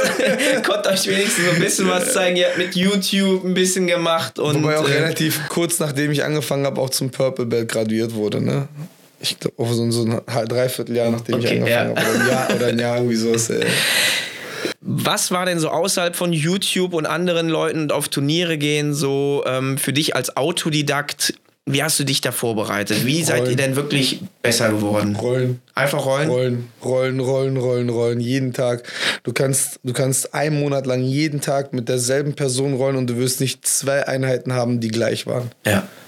Und ähm, das war auch äh, äh mein erstes Seminar, was ich besucht habe, war damals von André Galvao. Und ähm, er hat das damals auch mal so gesagt und ich habe es nicht direkt verstanden. Jetzt verstehe ich, was er meinte. Wenn du, wenn du, trainierst immer mit der gleichen Person, heißt es nicht, dass du jedes Mal das Gleiche machst. Mhm. Und du entscheidest, was du wie machst. Ne, und das war dann, das hat er dann so stehen lassen. Und heute habe ich daraus verstanden, ah, okay, ich entscheide, was ich mache, bedeutet. Äh, ähm, wenn ich rolle, dann sage ich mir zum Beispiel, okay, ich darf keine Armbars machen. Oder ich werde ihn nur mit einem Armbar finalisieren. Ja. Mit nichts anderem. Kriege ich einen Kimura, lasse ich eine gehen. Kriege ich einen Fußhebel, lasse ich eine gehen. Ich will seinen Armbär. Und äh, mit diesen Missionen, so, das habe ich dann relativ früh schon für mich gemacht. Erst später verstanden, dass Galvao mir auch diesen Tipp so gegeben hat oder uns diesen Tipp bei diesem Seminar gegeben hat. Ähm, so habe ich dafür gesorgt, dass wir besser wurden. Ne? Oder ich habe gemerkt, so, okay, ja, keine Ahnung, wenn, wenn du bei Florian einmal unten landest, dann kommst du da nicht mehr weg. Also lande nicht unten. So, Leichter oben. gesagt als getan. Ja, ja, aber ja. das war so das Einzige, was du wusstest. Ah, unten ist scheiße. Okay, dann bleib nicht unten. Mhm. Vollgas. Und wir haben wirklich nur gerollt, gerollt, gerollt die ganze Zeit. Und das hat uns zu dem gemacht, was wir heute sind. So, ne? Ja, wieder Quintessenz, die Mathe lügt nicht und Mattenzeit ist durch nichts zu schlagen. Keine Videos gucken, nicht auf Seminare gehen, ein paar schicke Bilder machen, sondern wirklich rollen. Ich habe auch kein Flipchart gehabt oder irgendein, irgendein Whiteboard. ja. Ich kenne ja Leute, die haben das, wo ich sage, boah, krass, Digga, du hast ja das analysiert, du hast das ja richtig studiert. Ja, und wenn du das, dann haben sie so Verkettungen und ja. die mit dem und dann ziehen sie Aber die sollen sie mal rüber. live machen, ne? Alter, guck pff. Also ich könnte nicht ein so ein Brett zusammenstecken. Ja. Aber ich habe halt äh, auf der Matte das Ding gekriegt. So. Genau. Ja, jeder hat seine Qualitäten. Du hast ja erzählt, als du mit Boxen angefangen hast, wolltest du immer dich im Zweikampf, im Sportlichen messen, aber wurde es nicht gelassen. Woher kam eigentlich dieses Bewusstsein, sich mit anderen zu messen und wie stehst du zu Wettkämpfen? Weil ich weiß, dir blutet ja schon das Herz. Du bist jetzt aktuell aufgrund einer Knieverletzung gerade ein bisschen raus aus dem Training. Bedeutet auch keine Wettkämpfe. Und ich kenne das selbst als äh, Wettkämpfer Ah, das ist schon ein doofes Gefühl. Ja. Aber wie kam es denn dazu, dass du so kompetitiver Natur bist? War das schon immer so, weil du das, das möchtest? Das, ich, ich glaube einerseits. Äh, Hast du Brüder? Ich habe einen großen Ja. Bruder. ich auch. Deswegen wahrscheinlich so. Man muss sich halt immer challengen, schon als Kind. Ähm, deswegen äh, bin ich so. Ja, wie kam das? Es fing eigentlich damit an, dass ich.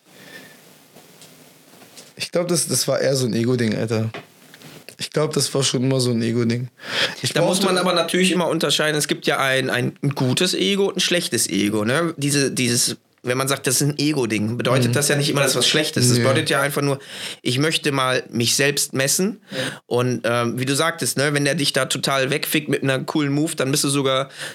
Da lachst du sogar und sagst, ey, ich habe sogar was, woran ich äh, morgen dran arbeiten kann. Ja. Dann wird das nicht mehr Exakt passieren. Das, ja, das ist, ne, äh, ist so ein gemischtes Ding. Ich glaube, ich, ich habe irgendwas gesucht, womit ich ernst genommen werde und wo ich dann so ein bisschen, weil was ich vorher gemacht habe, es wird jetzt so ein bisschen äh, Psychologiestunde gerade hier, aber was ich ja vorher gemacht habe mit den Schlägereien draußen und, und mit, mit diesem proletenhaften Auftreten war ja nichts anderes. Es war nur die Suche nach Anerkennung, um das Gefühl zu kriegen, so, ey, guck mal, ich bin wer. Ja, weil Papa hat viel gearbeitet, der hat sich nicht die Zeit genommen und hat uns auf den Schoß gesetzt und gesagt, hast du gut gemacht, mein Junge, sondern kamst du mit einer guten Note, ja, ja, los, ist gut, ich arbeite jetzt hier. Ne? Ich kann mich erinnern, ich bin morgens aus dem Haus gegangen, da hat mein Vater in der Werkstatt geschraubt, dann kam ich, äh, wenn ich abends ins Bett gehen wollte, war da immer noch Immer noch am Werkstatt am Schrauben. Schrauben. Wir haben alles auf einen Hof gehabt, ne? Der hat halt nur geackert, der Mann. Und ähm, ich nehme ihn auch das absolut null übel. Ja, also das darf man nicht verstehen. Es ist jetzt nicht so, so, ja, sein Vater hat ihn so behandelt. Nein, mein Vater hat sich den Arsch aufgerissen, um seiner Familie das Maximum zu ermöglichen. Dass er dann schlechtes Zeitmanagement hatte, für unser Empfinden, ist nur unser Empfinden. Für ihn war es so, ich muss mir den Arsch aufreißen für meine Familie, so wie ich es gerade mache. Wobei ich dann sage, so, es gibt aber auch Spots, da sind nur meine Mädels dran. Ähm, und ich glaube halt, daher kam das so ein bisschen, diese Anerkennung zu suchen und zu zeigen, so ich kann was. In der Schule war ich schlecht. Äh, ich hatte nie einen, ein, also ich hatte meine Freunde und Freundeskreise, ja. Aber dadurch, dass ich in Goslar äh, und in Hornburg und äh, dann auch da verschiedene Freundeskreise, du warst nirgendwo komplett mit drinne. Aber du warst auch nie komplett raus. In Hornburg waren es halt nur Deutsche. Und natürlich auch ein paar andere Nationen, aber es war halt hauptsächlich Deutsche. Und so sehr wir auch befreundet waren, habe ich, ich sage nicht, die haben mir das Gefühl mit Absicht gegeben, aber ich habe schon so das Gefühl gehabt, mitgeschwungen. ja, ich, ich durfte dabei sein, ne, aber ich bin aber auch keiner von denen. So das Gefühl habe ich schon oft bekommen. Ich habe früh mit Rassismus, Rassismus viel zu tun gehabt. Äh, seitdem ich sechs bin, wurde ich permanent von Skinheads bedroht und hin und her. Äh, unser Willkommen in Hornburg war, dass man uns die Scheiben eingeschmissen hat. Äh, die erste Nacht in Hornburg, an die ich mich erinnern kann, ist, dass wir im, im Bett liegen auf einmal nur noch Krach und Geklirre und dann haben halt die, die, die, ich würde jetzt heute sagen, die Skinheads und die Rechten waren es. Ich weiß nicht, ob es vielleicht auch Normale noch mit dabei waren, die einfach nur keinen Bock auf Ausländer im Dorf hatten. Ja, sind ja dann Rechte. Ja. Nein, nicht so ganz rechts. Es gibt so rechts, rechts und dann gibt es so, ja, also ich habe nichts gegen Ausländer, aber die brauchen nicht bei Nee. im Dorf wohnen. So, Nee, weißt du? für, mich alles dasselbe. Naja, wenn, wenn, wenn, du- wenn du in diesem Sumpf groß wirst, kategorierst du halt irgendwann, ne? Und ähm, alles Arschlöcher, da sind wir uns einig. Und äh, die ganzen Fenster runter, meine Mutter hat uns nur gepackt, hat uns auf die andere Seite des Hauses sozusagen in irgendeinen Raum getragen und dann haben wir gehofft, dass sie irgendwann sich verpissen. Mein Vater, äh, verrückt wie er war, sofort sich irgendwas in die Hand genommen, runtergelaufen, gesucht, wer war das, wen, ne? Ähm, ja, aber da, daher kam das, glaube ich, so ein bisschen. Ne? Dich beweisen wollen, zeigen wollen, wer du bist. Zum Beispiel heute ist es für mich eine Genugtuung sogar so teilweise, wenn ich in Homburg mit diesen Menschen in Kontakt bin, wo ich genau weiß, die haben mich schlecht behandelt. Wo ich genau weiß, die haben ihren Kindern gesagt, ey, der, das Türkenkind kommt mir nicht ins Haus. Deswegen wurde ich nicht auf Geburtstage eingeladen. Die mir heute die Hand schütteln und mir sagen, wie stolz sie darauf sind und wie toll sie das finden, was ich mache. Ich sag nichts dazu vom Wege so, ah, ich weiß genau, was für ein Wichser du warst, was du gesagt hast, dass du deinem Kind verboten hast, mit mir zu spielen. Das sage ich nicht. Ich lächle, bedanke mich höflich und gehe weiter. Stark. Karma klärt den Rest. Ne? Aber das sind halt solche Sachen, wo ich sage, okay, das, das hat mir Jiu-Jitsu gebracht. Jiu-Jitsu hat mir das Gefühl gebracht, so, okay, du hast jetzt gezeigt, dass sie sich geirrt haben. Und ich mache jetzt dadurch, was ich damals Schlechtes erfahren habe, was ich vorhin meinte wegen Social Media, alles Schlechte, was ich erfahren habe, versuche ich gerade umzuwandeln, in was Gutes zu nutzen. Ich gehe an Schulen und erzähle von der Scheiße, die ich gebaut habe, um den Kindern zu sagen, baut nicht die Scheiße, die ich gebaut habe. Äh, teilweise an meiner eigenen alten Schule, wo ich dann sage, ja, in diesem Klassenzimmer, wenn du hier den Flur runtergehst, da, da habe ich den und den verprügelt und, da ich das, und das war scheiße, weil das war nur ein Ego-Problem von mir und hin und her. Und ähm, sensibilisiere die dahingehend zu sagen, so, ey, das meiste von dem, was du hier machst, ist nur, weil du mit irgendwas anderem unzufrieden bist oder ähnliches, ne? Oder guck mal, was du bei Personen anstellst. Ich war anfangs Mobbing-Opfer bis zu einer gewissen äh, Zeit. Dann habe ich gemerkt, okay, mit Verteidigung komme ich gut durch. Dann habe ich aber gemerkt, mhm. mach mal präventiv, hau mal jemanden aufs Maul, damit dir keiner auf den Sack, damit dir keiner zu nahe kommt. Ja. Und heute bin ich derjenige, der da halt steht und diese Erfahrung umwandelt und sagt, ich helfe jetzt Kindern. Ich äh, äh, nehme diese Erfahrung, dass ich nie ein Teamgefühl hatte und gebe mir Mühe, ein Teamgefühl bei mir im Gym zu schaffen. Ich habe eine Disco-Kugel bei mir auf der Mattenfläche. Verstehst du? Mir geht es nur darum, die Leute sollen ein geiles Teamgefühl haben. Dann heißt es Freitagabend, Leute, ich habe hier zwei Kisten Bier. Wir werden jetzt oben trainieren. Das Training beenden wir mit einem Disco-Rollen. Dann geht das Licht aus, dann geht Oldschool 70er, 80er Jahre Disco-Musik an. Dann wird oben gerollt. Dann kann der, der schon fertig und müde ist, runtergehen, sich ein Bierchen schnappen oder auch was Alkoholfreies schnappen. Dann wird getrunken, dann mache ich vor der Halle mein, mein, mein Feuertonne an mit dem Akademia-Logo mhm. drin und wir sind gemeinsam. Und das sind alles Ergebnisse von der Scheiße, die ich erlebt habe. Und darum bin ich dankbar dafür, dass Leute mich rassistisch behandelt haben, mich von oben herab behandelt haben. Ich bin dankbar dafür, dass mein Trainer mich nicht kämpfen lassen hat und diesen Ehrgeiz in mir geweckt hat, was beweisen zu wollen, dass ich doch kämpfen kann. Und ich konnte irgendwann ihm sagen, er kam mal zu mir, hey, hast richtig gut, ich sehe, hast dich richtig entwickelt, Mensch, und so viele Erfolge und Europameister. Ich sage, ja, hättest du mich mal damals kämpfen lassen, dann hättest du dich damit brüsten können, dass du das geschafft hast. ja? jetzt, kann, jetzt, bleibt dir nur noch übrig, mir zu gratulieren. Ja. Den musste ich reindrücken, ja, so, weißt du, weil er so, aber bei den anderen lasse ich es durchgehen, ne? Aber halt all diese Sachen, ich bin diesen Menschen dankbar. Bin jeden Skinhead dankbar, der mir eine Flasche gegen den Kopf geschmissen hat. So. Bisschen überspitzt, aber ich verstehe, was du ja, sagst. Das ja, aber es ist halt so wirklich, ja. denke mir so, ja, die, die Angstsituation, sich vor jetzt 15, erst 20 recht, jetzt zeige ich's. Ja, ich, ich bin, ich lasse mich nicht unterkriegen so. Wann kommt die Netflix-Verfilmung? Das, äh, das hört sich ja wirklich äh, astrein nach einem Drehbuch an, ey. Elias Mbarak sehe ich schon. Aber dann muss dann. Dann nehmen wir direkt, wir können bestimmt The Rock buchen.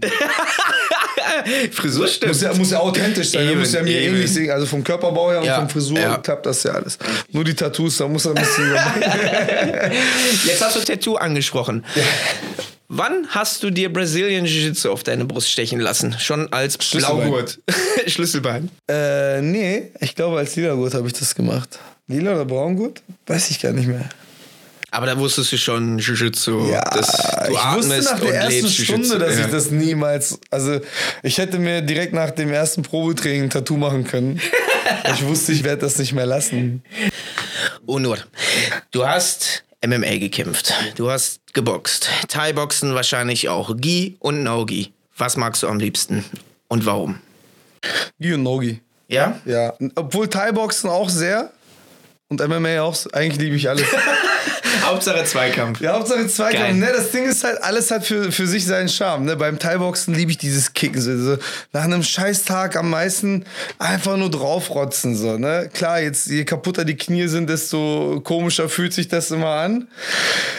Aber einfach mal Druck rauslassen kannst halt beim Thai-Boxen schon ein bisschen stumpfer. Ne? Das ist dann nicht so, ja, also ich möchte das jetzt nicht, äh, ich hoffe, keiner der Thai-Boxer draußen versteht das jetzt falsch. Wir haben keine Thai-Boxer, nur Jiu-Jitsu. Nur Jiu-Jitsu-Leute, okay, vielleicht haben wir einen, der beides macht da. Ähm, nee, aber das Ding ist halt beim Thai-Boxen, du, du trainierst ja irgendwie anfangs die Technikgrundlagen, die hast du drinne und danach kannst du natürlich auch unendlich viel kombinieren, aber immer aus denselben Sachen heraus, aus diesen Eight Weapons, die man ja hat. Ähm, und dann geht es nur noch um Auge, Schnelligkeit, Timing. Ja. Mehr nicht. äh, da, darum würde ich jetzt da sagen, da geht es mir wirklich darum, da kann ich richtig Druck rauslassen, wie so ein Ventil. MMA, Jiu-Jitsu oder äh, äh, äh, Nogi, Jiu-Jitsu, egal welches, ist für mich halt nochmal eine ganz andere Nummer, ne? Weil das ist halt so, guck mal, ich habe am Montag als Schwarzgurt bei Julio auf dem Seminar gestanden und der hat ein Ding gezeigt und da meinte der eine unserer Weißgurte gestern noch zu mir so, ey, ich habe das erste Mal deinen Mund aufklappen sehen mit deinen Augen riesengroß so ein auf den so, oh, echt? Es hört nie auf. Ja, yeah, heute hast du mir auch schon wieder ein geiles Detail gezeigt für ja. die Griffe. Ich ja. verrate dich nicht. Müsst ihr zum Seminar gehen. Zum Seminar. Ihr könnt mich buchen. Ja, Schreibt mich, mich auch. ich weiß es ja jetzt. Schwein. Nächstes Mal lass ich so unterschreiben, die Techniken dürft ihr nicht. Ja. Nee, aber es sind halt so viele Details und es sind so viele Situationen und es ist nicht, dass du ein Armband, Fußhebel und, und, und einen Choke lernst, sondern und die dann einfach nur noch verbesserst oder vernünftig kommen, du lernst halt. Manchmal gehst du auf ein Seminar, Jake McKenzie setzt sich hin, ich als Purple Belt, zig Medaillen schon geholt auf verschiedensten Turnieren, mich mit allen auf der Welt gemessen, die meine Kategorie hatten. Und dann sagt er so, ja, pass auf, Deep Halfguard, eine Situation, aus der ich mich immer ferngehalten habe.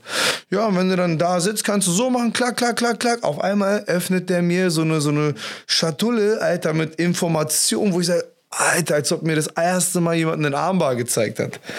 Und äh, deswegen ist halt für mich Jiu-Jitsu und Nogi oder auch MMA, weil das genau so zusammenhängt, ein bisschen mehr wert als das Thai-Boxen.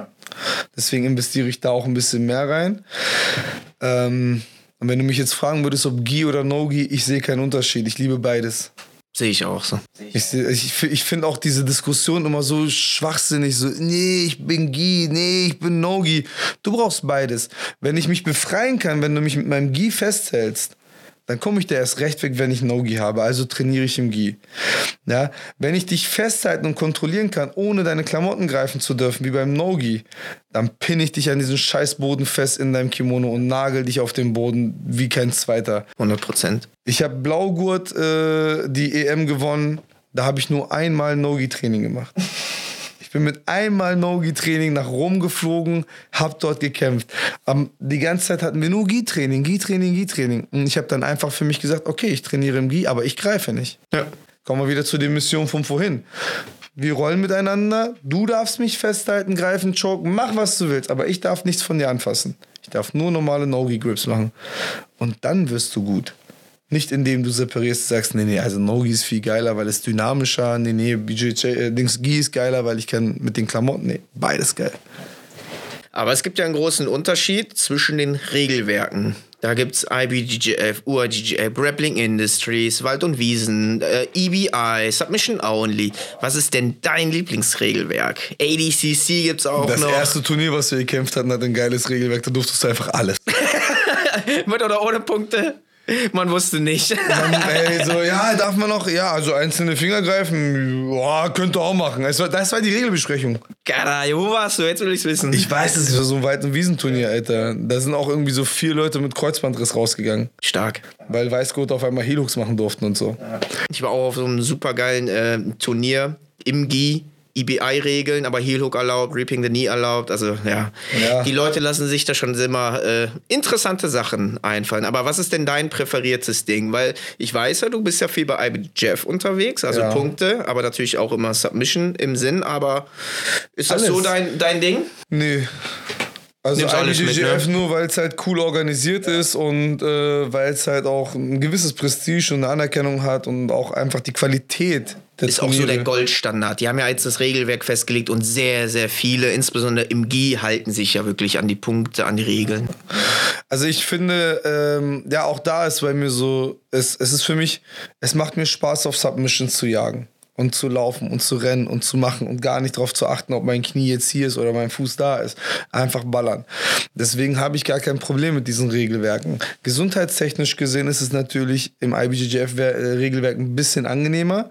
Die Angst, die ich bei den Expert-Classes natürlich immer habe, ist, Alter, was mache ich denn, wenn ich den, den, den Heel-Hook zu spät checke. Aber ich gehe da auch rein und sage, okay, checkst du den zu spät, ist es deine Schuld, tap einfach rechtzeitig ab, heul nicht rum. Und die, das Erste, was wir alle bei einem, bei einem Training lernen, ist, wenn du dich nicht gut fühlst, tap ab. Danach sich hinzustellen und zu sagen, ja, der hat meinen Fuß kaputt gemacht, der hat meinen Arm gebrochen, oh, der hat mir die Haare gezogen. Alter, du weißt, wie man tappt, tap und halt's Maul, heul nicht rum. Und das kotzt mich an. Leute, die auf Regelwerke gehen, wo man alles darf und dann aber sich aufregen, warum man das eine oder das andere gemacht hat. Thema Wristlock hatten wir ja auch schon gehabt mhm. vorhin im, im, Auto. Ey, ein Wristlock, ab Blaugurt darf ich einen Wristlock machen. Dann machst du einen Wristlock bei jemandem und der zieht Fresse und heult und muckelt rum. ja, du hast einen Wrist. Alter, das ist eine, das ist eine legale Technik. Ich habe dir gerade nicht meinen Finger in den Arsch geschoben. Sorry für meine Ausdrucksweise, aber äh, ich habe dir einen ganz normalen Wristlock verpasst. Wenn du nicht auf deine Handgelenke aufpasst, hey, ich habe mal gegen einen Freund gekämpft, der danach so ein bisschen an, ja, sagst hier, wir machen hier einen auf Gentleman's Kampf und dann gehst du auf Wristlock. Ich so, ja und, Alter? Ja, so eine dreckige Technik, so kannst mich doch verletzen dabei. und ich so, Digga, du hast gerade versucht, meinen Arm zu brechen. Ja. So, weißt du, also er hat einen Armbar bei mir versucht, den ich escaped habe. Du wolltest meinen Arm brechen. Ist das besser? Nein. Also, das ist so für mich, dieses Rumgeheule kotzt mich nur noch an. Ah, der hat einen Hilux bei mir gemacht. Dann mach nicht mit, wenn man da Hilux machen darf. Ah, ja, das hast bei mir nie ein Torhold gemacht. Ja, dann mach nicht mit, Alter. Dann geh, keine Ahnung. Dann geh Schach spielen oder so. ja, ja. ja das ist dieselbe, Ge dieselbe geistige Herausforderung, aber keiner macht irgendwas anderes, weißt du so. ähm, nee, darum, Regelwerk. Ich gehe da kämpfen, verletze ich mich. Ich habe die Angst vor Verletzungen. Ne, zum Beispiel bei der Naga das eine Jahr, da habe ich gegen den Popovic gekämpft. Der hat, sein, der hat seinen Arm unter meinen Hacken nur so angedeutet. Da habe ich schon gemerkt, okay, das ist, der Typ ist bekannt für seine Heelhooks. Ja. Ich brauche hier niemandem was beweisen. Abgeklopft. Er guckt mich an. Ich sage, ey, wir beide wissen, was jetzt als nächstes kommt. Wir brauchen hier keine Gesundheit riskieren. Ja? Ähm, und dann gibt es ja wiederum die andere Seite yeah, IBJJF mit Punkten, bäh, bäh. und dann ey, dies darfst du nicht, das darfst du nicht. Und da geht es für mich mehr um deinen Geist beim IBJJF. Da sehe ich das ein bisschen komplett anders. Bist du geistig dazu in der Lage, dich in einer Stresssituation ruhig zu verhalten? Mhm. Bedeutet, ich beachte, dass ich meinen Fuß nicht über die Körpermitte mache. Für meine Augen eine dumme Regelung. Niepingeri ist für mich eine der unnötigsten Regeln, die es gibt ja, oder Beschränkungen. Aber die ist da. Achte ich drauf. Ähm, darf ich dies, darf ich das, darf ich Heelhook, darf ich kein Heelhook? Wie lange geht die Zeit? Wie stehe ich punktemäßig? Ich kämpfe und muss gleichermaßen rechts und links aufpassen. Wie sind die Zeiten gerade? Und Jetzt kommen sie alle mit die, die ganzen Straßenschläger. Weißt du, ich habe als Türsteher gearbeitet. Ich habe in Massenschlägereien war ich beteiligt. Und das Wichtigste darin ist, in der Selbstverteidigungssituation einen klaren Kopf zu behalten. Und das machst du dort. Du musst im Wettkampf einen klaren Kopf behalten, taktisch arbeiten, intelligent vorgehen, körperlich deinen Einsatz bringen. Da versucht dir gerade jemand den Kopf abzureißen. Du versuchst dich nur noch zu, zu retten, damit du über die Zeit kommst und äh, äh, ja, dass dir nichts Schlimmeres passiert. So, das sind so für mich die wertvollen Sachen. Die Perspektive ist immer wichtig, von wo guckst du. Ja. Mich kotzen halt alle an, die immer mit dem Finger auf die IBJJF zeigen, ja, das ist ja nichts Richtiges. Dann zeigen sie auf die ADCC, ja, da darfst du ja alles, das ist ja auch kein Richtiges. Hä? Was willst du denn, Alter, so? Was, was willst du dann? Ja, da darf man alles, da, da beherrscht man sich ja gar nicht, ist total gefährlich, das ist voll das verweichlichte Regelwerk. Okay, dann schreib ein besseres. Ja. Schreib ein besseres, mach ein Turnier, ich komme und kämpfe auch da mit dir. Ist auch kein Problem. weißt du, so, ja. so einfach ist das. Rosinenpicker, ne? Genau. Ja, merkst du, da kommen die Emotionen wieder hoch da. Ich so ein Hals, ey. Du hast heute auch beim Seminar äh, das Mindset angesprochen. Da wurdest du ja auch von den äh, Schülern angesprochen und mhm. gefragt, weil du ja so ein ähm, aktiver, erfolgreicher Wettkämpfer bist. Kannst du da mal etwas von deiner Jiu-Jitsu-Wettkampfphilosophie erzählen? Du hast erzählt, du hast ein festes Ritual, was du machst, ähm, mhm. wie du dich vorbereitest, was du für ein State of No Mind hast, etc. Kannst du da noch mal bitte mehr drauf eingehen? Ja, also das feste Ritual. Ne? Ich brauche dann immer eine Ziege und eine Katze. ähm, ein Dolch. ein Dolch gefertigt aus dem Oberschenkelknochen einer Jungfrau. Nein, also.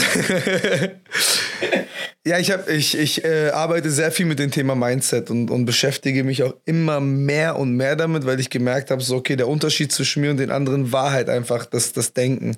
Weil, äh, habe ich ja vorhin noch bei dem Seminar gesagt, ich habe äh, nach Wettkämpfen teilweise meine Gegner auf Open Mats getroffen, wo kein Wettkampfstress da war und die haben mit mir die Matte gewischt.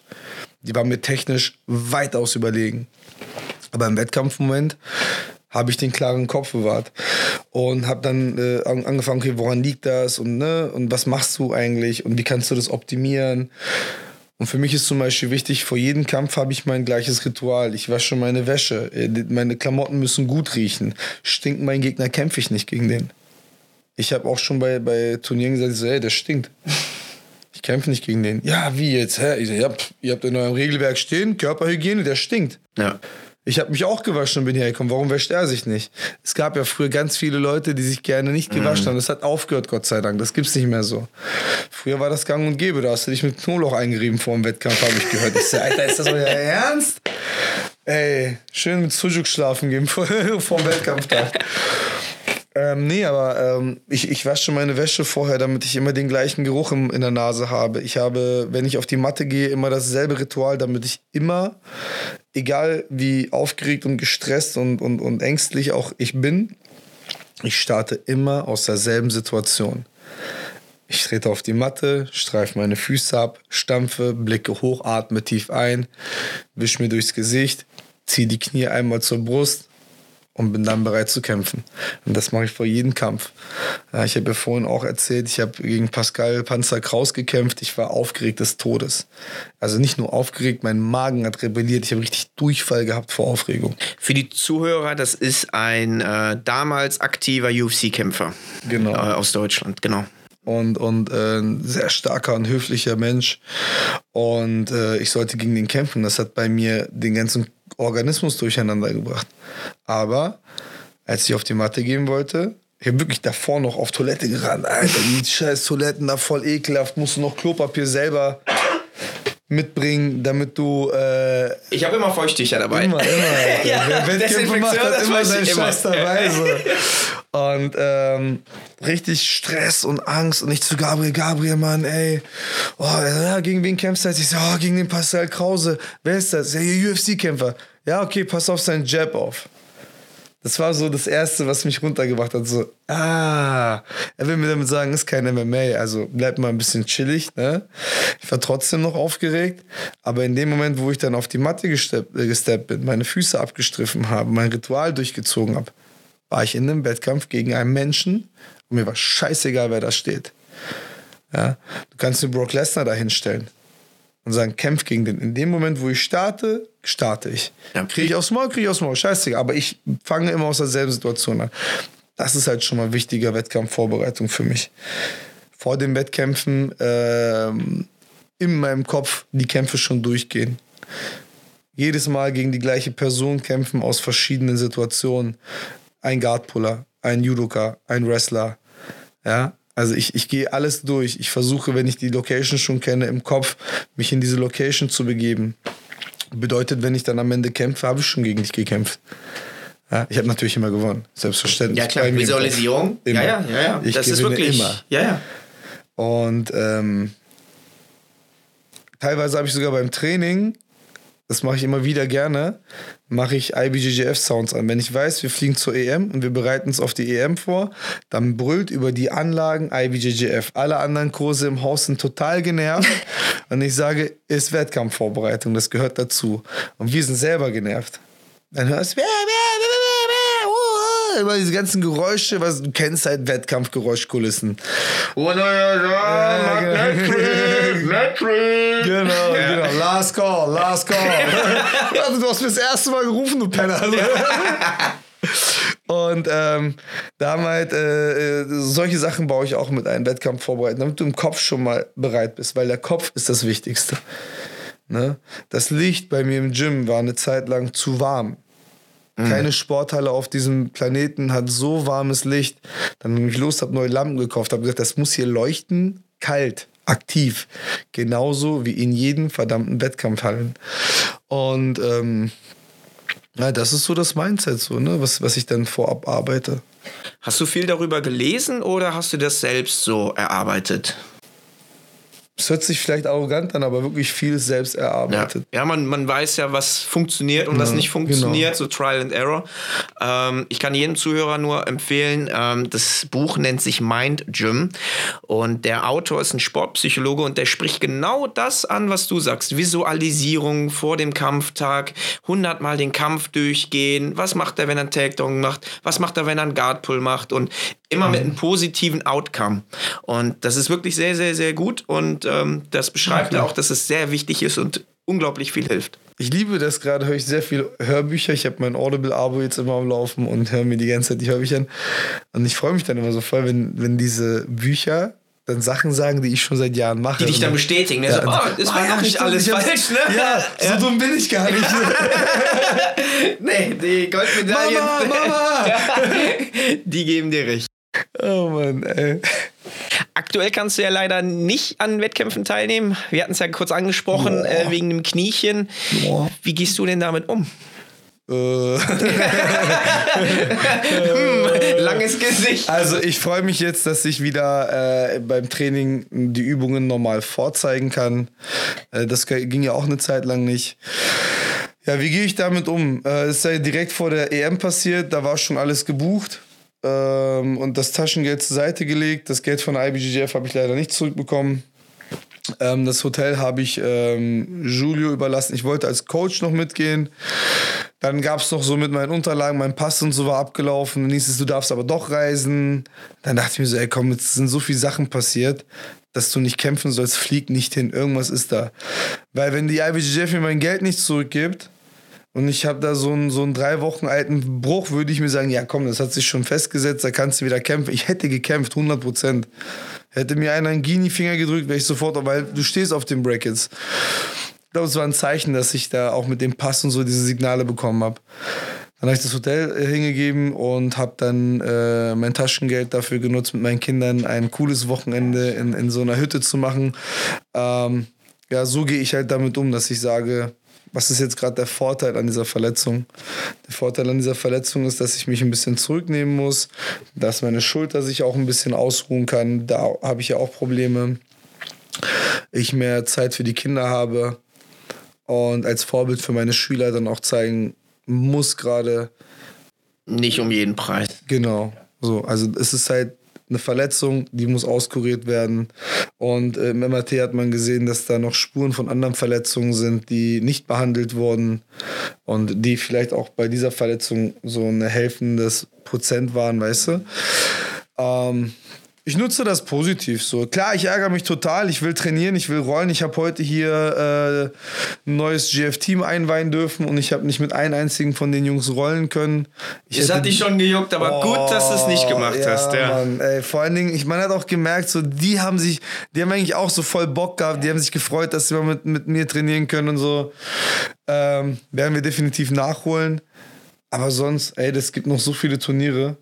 Ich werde jetzt einfach ganz stark mit der Physio und mit dem Krafttraining das Knie auf ein anderes Level bringen und dann geht's weiter. Also spätestens Naga Limburg hole ich mir noch einen Gürtel, weil ich habe ja den vierten Gürtel bei meinen Eltern aufgehangen, der fehlt mir jetzt im Gym. also ganz viel positives Mindset und äh, das Positive sehen und nicht in Trübsal äh, sich reingeben. Du hast heute Lassogard gezeigt und äh, Du hast bei Instagram auch ganz, ganz viele Highlights, wo du die Leute direkt sweepst und in die Side Control gehst. Ähm, ist das so dein präferiertes Spiel von unten oder bist du doch eher so äh, sweepen und oben bleiben? Alles. Alles. Alles. Ich habe damals ein, ein ähm, Zitat von einem der Gracies gehört. Ich glaube, das war Rixon. Der meinte, oder wer, auch immer, ist ja auch scheißegal. Ein, ein Gracie mit R. Irgend so ein Gracie mit R, genau, dass man nicht spricht, nur schreibt. Ähm, der hat gesagt, egal, äh, also, du solltest immer die Situation, dich immer in die Situation beim Training bringen, in der du dich nicht wohlfühlst. Und das habe ich von vornherein, das hat mir relativ früh jemand dann mal weitergeleitet oder irgendwie was mitgekriegt. Und ich habe seit meiner Weißgurtzeit immer versucht, mich in Scheißposition zu bringen beim Training.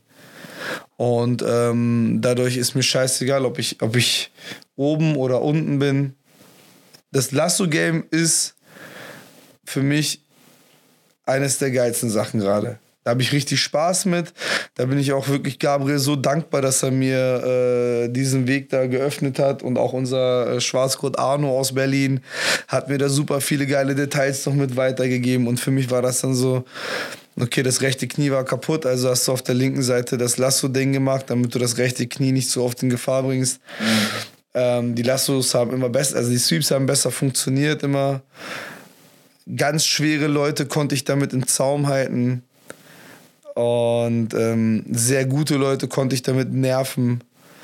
Und deswegen ist gerade mein Favorit der Lasso. Kimura ist auch ein super, super Favorit von mir. Wristlocks bin ich auch gerade so ganz hinterm Spielen. Aber grundsätzlich fühle ich mich in jeder Position gleich. Also egal ob oben oder unten, Hauptsache Jiu-Jitsu. Ja, sehr schön. Wie siehst du denn die Entwicklung in Deutschland, was Jiu-Jitsu angeht? Äh, du weißt ja, hast ja erzählt, nur mit Weißgurten äh, und heutzutage hast du schon geil. lila Braungurte und deine Akademie war äh, im Holzkohle, Ofen, nur mit ein paar Matten und jetzt hast du ein riesen Gym, zweistöckig, mit einem Büro, mit Nassdusch und alles mögliche. Und zurück in die Zukunft, Vitrine. ähm, Meinst du, das stagniert gerade oder ist das noch Potenzial weiter nach oben? Da, und rennen die Leute der schon die Bude ein? Da kommt noch einiges. Also, das ist so. Ähm, die Entwicklung, die ich in den letzten zehn Jahren gesehen habe, die im Jiu-Jitsu passiert sind, sind unfassbar. Und wir haben das auch viel zu verdanken, was dieses, äh, was, was die UFC an Arbeit gemacht hat. Und Joe Rogan, Podcast. Joe Rogan, das hätte ich jetzt gerade als nächstes gesagt. Joe Rogan müsste eigentlich von uns jeden Kohle bekommen, der ein Gym betreibt. Ich habe so viele Leute bei mir in die Halle bekommen, die meinten so, ja, ich habe das bei Joe Rogan gehört und dachte, ich probiere das mal aus. Ah, ich habe das bei Joe Rogan. Ich so, Alter, ich muss dem Typen per PayPal Kohle schicken, weil ich hier einfach Geschäft an ihm mache. So, Der hat du? schon genug. Ja, aus Respekt. Aber ja, die, die, die Medienwelt hat da gerade gute Arbeit. Ähm, John Wick hat da noch mal ein bisschen in die Richtung gearbeitet. Ähm, das ist eine krasse Entwicklung die Qualität ist unfassbar geworden, die wir gerade in Deutschland haben. Was mich so ein bisschen nervt, ist in Deutschland eher dieses, man muss nicht überall einen Verband haben. Man braucht nicht alles reguliert haben. Und die deutschen Jiu-Jitsu-Leute versuchen gerade so verkrampft irgendwie das Jiu-Jitsu zu kontrollieren und zu, zu regulieren. Und da muss man aber auch unterm Dachverband sein. Und, und mir denke so, ey komm, lass doch mal. Das ist doch genau das, was wir am Jiu-Jitsu lieben. Wir haben hier eine Surfer-Mentalität. Wir haben hier, wir haben hier krasse Turniere international, wo wir uns messen können. Die sind offen, meld dich an, geh hin. Es gibt welche, für die du dich qualifizieren musst. Warum muss jetzt der Deutsche sein eigenes Süppchen kochen? Lass den Scheiß. Ja? Oder auch hier diese ganzen Vereinsgetue dann. Ne? Ah, wir machen einen Verein und wir haben doch schon einen Verein. Jetzt können wir auch Jiu-Jitsu mit anbieten. Dann, äh, hier, äh, Michael, du hast doch mal äh, länger als 30 Sekunden am Boden gelegen. Du machst jetzt Jiu-Jitsu.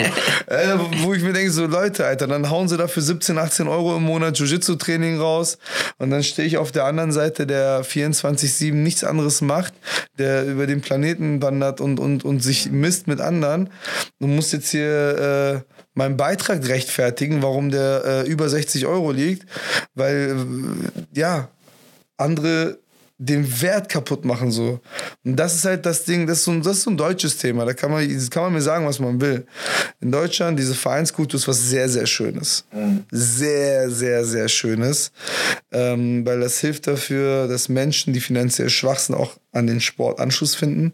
Aber gleichermaßen ist es halt auch so ein bisschen schwierig, weil es die Existenz ja. und die Qualität des Sportes runterzieht. Ein eingetragener Verein ist ja immer EV und das ja. ist ja immer Non-Profit. Ja. Und äh, du bist selbstständig, du kannst das nicht Non-Profit machen. So. Will ich auch äh, nicht. nee, nee, geht auch nicht. Du hast eine Familie. Eben. Und äh, das ist dann halt auch richtig schwierig. Und ähm, die Qualität, wenn das halt der Michael nach seinem 40-Stunden-Job macht oder halt jemand, der es wirklich professionell macht, der aktiv Wettkämpfe macht und es dann auch weitergeben kann. Ähm, da behaupte ich mal, da gibt es einen qualitativen Unterschied. Sehr. Und der dann auch den Preis recht. Ich, ich sage ja, ne, die USA zum Beispiel ist ja immer so, oh, da sind immer so gute Sportler und da sind immer so Profisportler, bla bla bla. Ja, warum? Ja, warum, genau. Warum? Die Genau. können davon leben, wenn die ein Gym Yes. Und weißt zwar du, gut, so, ja? Nicht einer, der zwei Stunden die Woche da Training gibt, sondern einer, der da Vollgas-Training gibt. So, dann hast du jemanden, der als Hobby einen Sport macht, der ist besser als unsere deutschen Profis. Da kann mir sagen, wer will. Schick mal unsere Deutschen oder ich, ich schimpfe mich Profi, ja. Schick mich mal da mit irgendeinem Amateurtypen in den Käfig. Mit einem Hobbysportler. Ey, der, wenn er mir nicht mehr, also das Mindeste, was er machen wird, ist mich im Zaun halten. Ja. Wenn er mich nicht vernichtet. Ich habe da mit Leuten trainiert, die nach ihrem, ihrem äh, äh, harten Arbeitstag da hinkommen und trainieren, aber trotzdem so ein Mindset mit auf die Matte bringen. Weil der Wert, den er ja schon abgibt von seinem Gehalt, ihm sagt, sei aufmerksam. Lerne. Du hast hier gerade, keine Ahnung, 150 Dollar im Monat für deinen Beitrag bezahlt. Ja? Und deswegen sehe ich da immer so einen riesen Unterschied und, und, und muss immer so manchmal uns selber belächeln, wenn wir von uns Profis reden. Dann sage ich so, ey, ich habe am Venice Beach Leute auf Rollschuhen gesehen, die machen bessere Profi äh, Hobbyarbeit als du hier als Profi, so weißt du? Ja, es ist, ist echt verrückt. Ja. Ja. Unur, ich habe noch ein letztes Thema, bevor wir zu den Quickfire Questions kommen. Und zwar das große Thema Social Media. Das ist ja auch durch Netflix jetzt äh, ein bisschen in Verruf gekommen, sage ich mal. Äh, da gibt es ja den Film Social Dilemma, glaube ich, heißt der. Ich weiß nicht, hast du den gesehen? Nee, noch nicht. Unbedingt, unbedingt, aber ich glaube, die ganze Thematik kennst du. Da wird es halt ähm, bele- beleuchtet, was Social Media mit der menschlichen Psyche macht. Äh, Eckdaten davon habe ich auf jeden Fall Ja. rausgeholt aus dem Und ähm, du bist ja sehr, sehr aktiv, weil du natürlich auch ein eigenes Gym hast, eine eigene Akademie, eigenes Team, GF-Team und du musst mehr oder weniger bei Social Media aktiv sein, weil das halt eine Zielgruppe ist, die du erreichen möchtest. Ich weiß, du ähm, sagst es auch mal öfters in deinen Stories, da kommen manchmal auch Hassnachrichten zu dir. Wie gehst du damit um?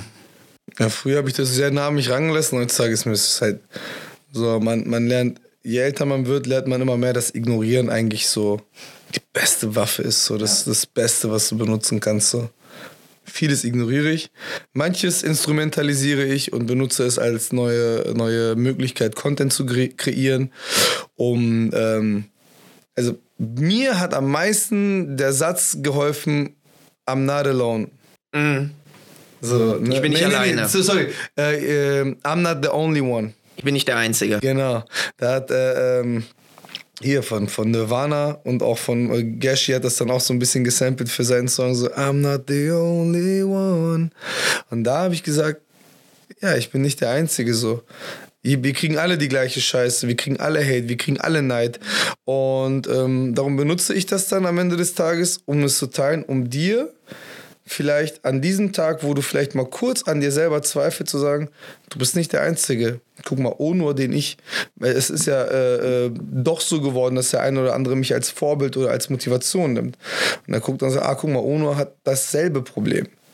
Ja, der Typ. Und dann, und für, mich von drin sieht das komplett aus als für euch von außen.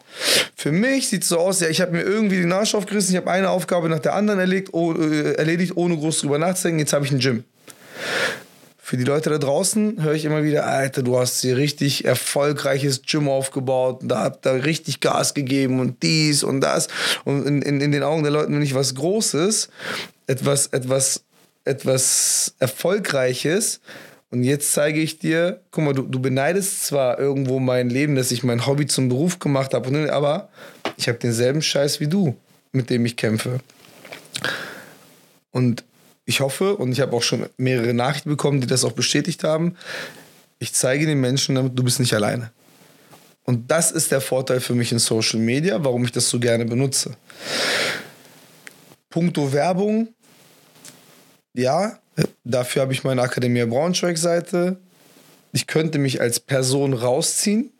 Jetzt nachdem, also ich habe jetzt so einen Punkt, so einen Break-Even erreicht. Ich könnte mich als Privatperson rausziehen. Müsste nur noch ähm, das äh, Gym promoten. Aber ich habe halt gemerkt, als ich so ein, zwei Mal angedeutet habe, dass ich mit Social Media aufhören will, kamen halt Nachrichten, so wo Leute gesagt haben, ey Junge, äh, so auch ganz Wir banal- würden dich vermissen, ja. Ja, wir, genau, Ja, wir würden dich vermissen. Voll viele haben auch Ja. geschrieben, so Mann, morgens beim Scheißen äh, brauche ich deine Story, so weißt du? Und ich sage, ja gut, Alter, wenn es deinen Stuhlgang erleichtert, dann mache ich weiter. oh Mann. Aber das ist dann so die Sache. Aber das ist total schön. Ich Das bin ja auch Content Creator hier mit Wirbeltap und Ja. ähm, wenn die Leute einfach positives Feedback geben, das, Hammer, das ist so toll. Und da können noch so viele Hassnachrichten kommen. Wenn ich nur einen erreiche, der Ja. es positiv findet und mir sagt, hey, es hat mir weitergeholfen oder es hat einfach Spaß gemacht, Mhm. euch zuzuhören. Ey, cool. Dann hat es sich schon gelohnt. Eben, so sehe ich das halt auch. So, ne? Genau der eine, dieser eine Mensch, der sagt, heute Morgen habe ich deine Story aufgemacht. Ich bin jetzt gerade auf so TikTok ein bisschen unterwegs und das Social Media Dilemma ist ja auch dieser Algorithmus. Ja.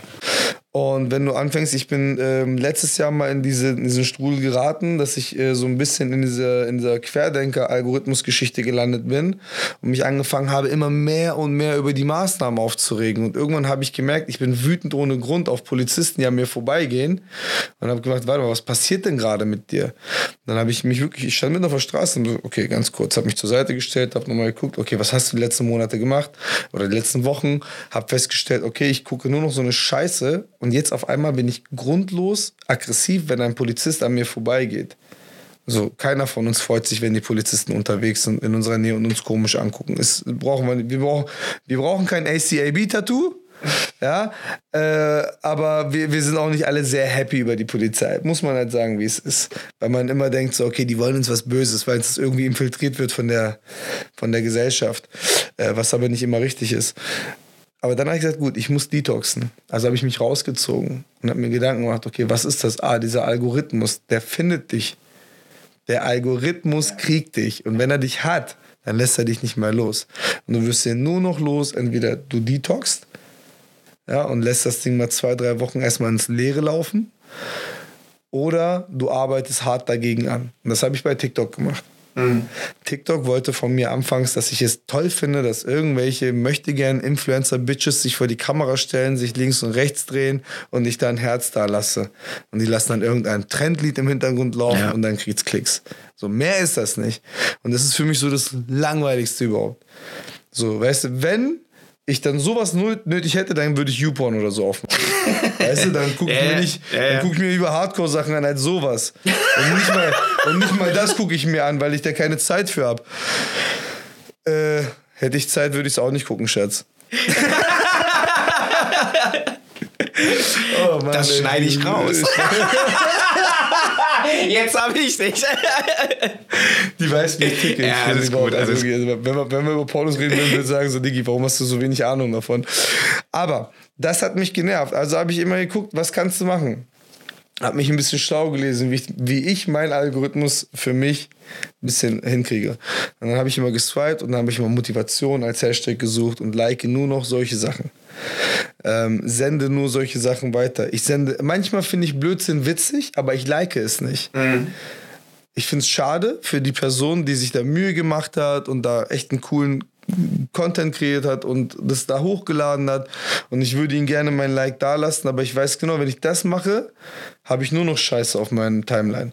Und ich finde das gerade so geil. Ich, ich, ich swipe da durch. Ich habe einen Motivationsspruch nach dem anderen. Ich lade mir diese Videos runter, teile die in meiner Story mit euch am Ende des Tages, weil ich sage, geil, wenn Tristan morgen früh aufwacht und einfach ein scheiß Gefühl hat und gerade sein Handy, seine Story anmacht und sieht genau dieses Video, wie aus dem Rocky-Film diese Szene ist, was ich heute zum Beispiel geteilt habe, vielleicht rettet das seinen Tag. Ja. Und das ist exakt der einzige Grund. Du musst mal gucken, wann ich zum Beispiel solche Videos poste. Ich poste sowas ganz spät abends oder ganz früh. Ganz spät abends, weil ich weiß, okay, die meisten schlafen, die gucken das erst morgen früh. Oder frühst, weil ich weiß, dass ihr alle beim Scheißen mit eurem Handy da sitzt. so. Ertappt. Und ich denke mir so, okay, du kannst einen Tag schöner machen. Was habe ich davon? Fragen mich echt voll viele. Was, was hast du denn davon? Hast du ja nichts von. Muss ich was davon haben? Nein, der andere ist glücklich, das reicht doch. Diese Welle kommt irgendwann zurück. So, das ist einfach so. Karma kümmert sich schon darum, dass wir alle unsere Energie abbekommen. Oder wie auch immer du es nennen möchtest. Bin ich auch ganz großer Fan von. Ähm, ich sage immer, jeder hat eine Superkraft. Äh, Wie, wie Superkraft? Kannst du fliegen? Nein, aber ich habe die Superkraft, jemanden den Tag zu machen, den einfach happy zu machen. Ey, Onur, geiles Jiu-Jitsu, geiles Detail. Ey, das freut einen Ja, doch. So genau. eine positive Verstärkung. Das hat mich nichts gekostet und es zaubert dir ein Lächeln auf, aufs Gesicht. Ey, klar. Wir haben halt das gesellschaftliche Problem, dass die Menschen halt es nicht mögen, wenn andere Menschen etwas Besseres haben als sie selber. So, das ist, das ist, äh, das äh, habe ich eine Zeit lang so als rein deutsches Problem immer gedacht gesehen, aber ist es nicht, ist ein internationales Problem. Ähm, es ist einfach, der Mensch mag das nicht. Deswegen werden Kriege geführt. Deswegen ja. werden Kriege geführt, sehen wir, ne? Ähm, und das Thema ist halt, ähm, anstatt den Mehraufwand zu bringen, um dahin zu kommen, wo du bist, greife ich lieber an deinen Hosenbein und reiß dich mit runter, so weißt du? Genau. Wenn es mir schlecht geht, dann soll es dir auch. Entweder sind wir beide auf einem Level oder du bist unter mir, aber nicht über mir. So, das ist halt das Ding. Und das finde ich halt so schade. Das ist halt so dieses, Ja. ja, wir, wir kriegen es halt auch nicht raus aus den Leuten. Was willst du machen? Was Ganz, ich jetzt, ganz schwer, ja. Was ich jetzt mache, ist halt für mich zu sagen, guck mal, ich habe zwei wunderschöne Kinder, toi, toi, toi, gesund und munter. Ähm, ich kann nur versuchen, meine Kinder so weit zu erziehen, dass mein Kind in Zukunft ein höflicher Mensch ist. Und vielleicht können meine zwei Kinder dann vier, dann acht und weiter. Ne? Schneeballsicht. Genau. Ähm, des Weiteren ähm, ist, äh, obwohl es weniger Einheiten sind, ist es zeitaufwendiger, das Kindertraining. Äh, und es ist weniger, kürzer, aber es, ist, es kostet mich mehr Energie als sechs, sieben Trainingseinheiten mit den Erwachsenen. Aber ich liebe es, das zu tun, weil genau das ist die Gruppe, wo ich einen, einen positiven Einfluss drauf haben kann. Und ähm, ich achte darauf, wie ich mit denen rede. Ich äh, packe mein Kanakisch komplett weg. so, ne? ähm, mein, ich höre 187 und Jesus und so ganz gerne, weil, weil ich das einfach feiere, manchmal einfach so diese Musik zu hören. Aber wenn die Kids den Raum betreten, dann läuft so eine Scheiße nicht. Ähm, ich achte darauf, dass ich denen nur positive Sachen mitgebe, weil die Scheiße da draußen kriegen sie eh mit. Meine Hoffnung ist halt eines Tages, in zehn Jahren, aus diesen hunderten Kindern, die ich trainiert habe, vielleicht zehn zu haben, die dieselbe Arbeit machen wie ich. Und dann haben wir, wenn ich nicht mehr bin, das ist mir aber auch scheißegal, aber eines Tages wird sich vielleicht die Gesellschaft dadurch verbessern. Das ist eine Hoffnung. So, ne?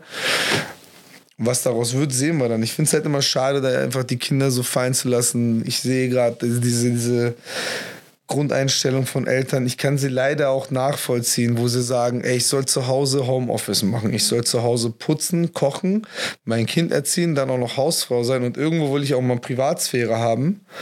Ähm, dann sind sie schnell dazu verleitet zu sagen, okay, schlechte Aufmerksamkeit ist besser als gar keine, hier nimm mal ein Tablet. So, und jetzt haben wir das große Dilemma, dass, wir, dass ich zum Beispiel als Gewaltpräventions- und, und Anti-Gewalt-Trainer ähm, Anrufe von Grundschulen bekommen, wo die sagen, ja, ey, hier ist Gewalt an der Schule ohne Ende.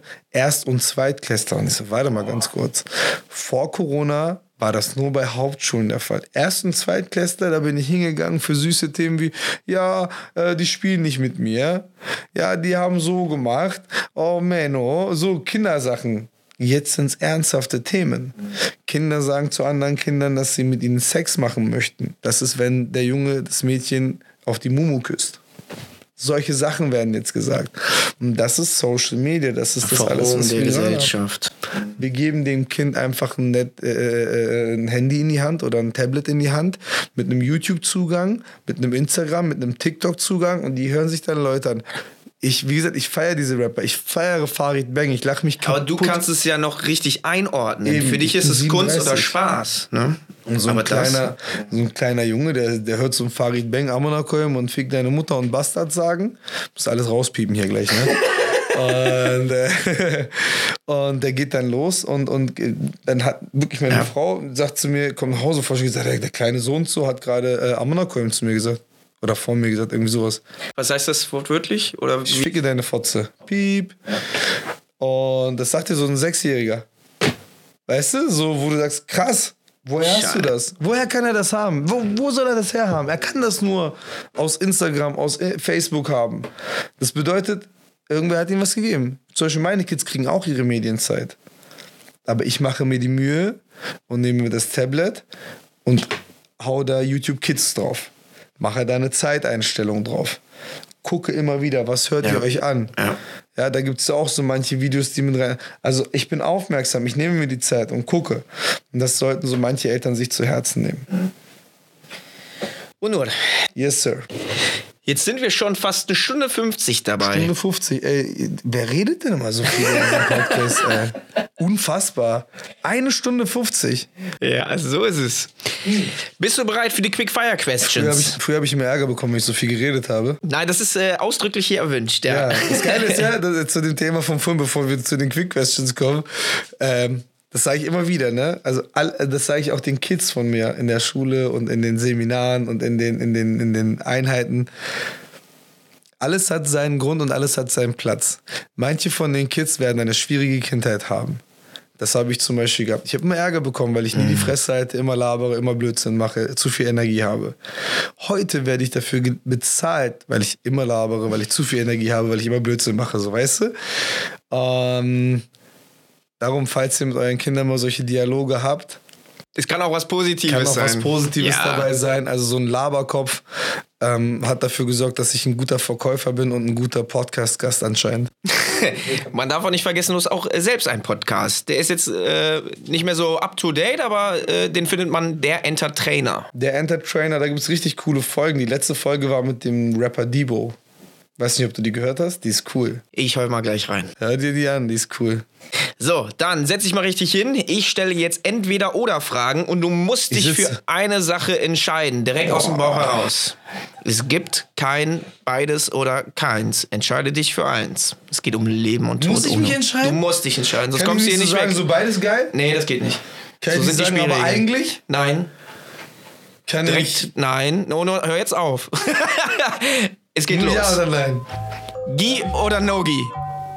Gi, Top oder Bottom? top, Coach oder Wettkämpfer? Wettkämpfer, Punkt oder Submission Only?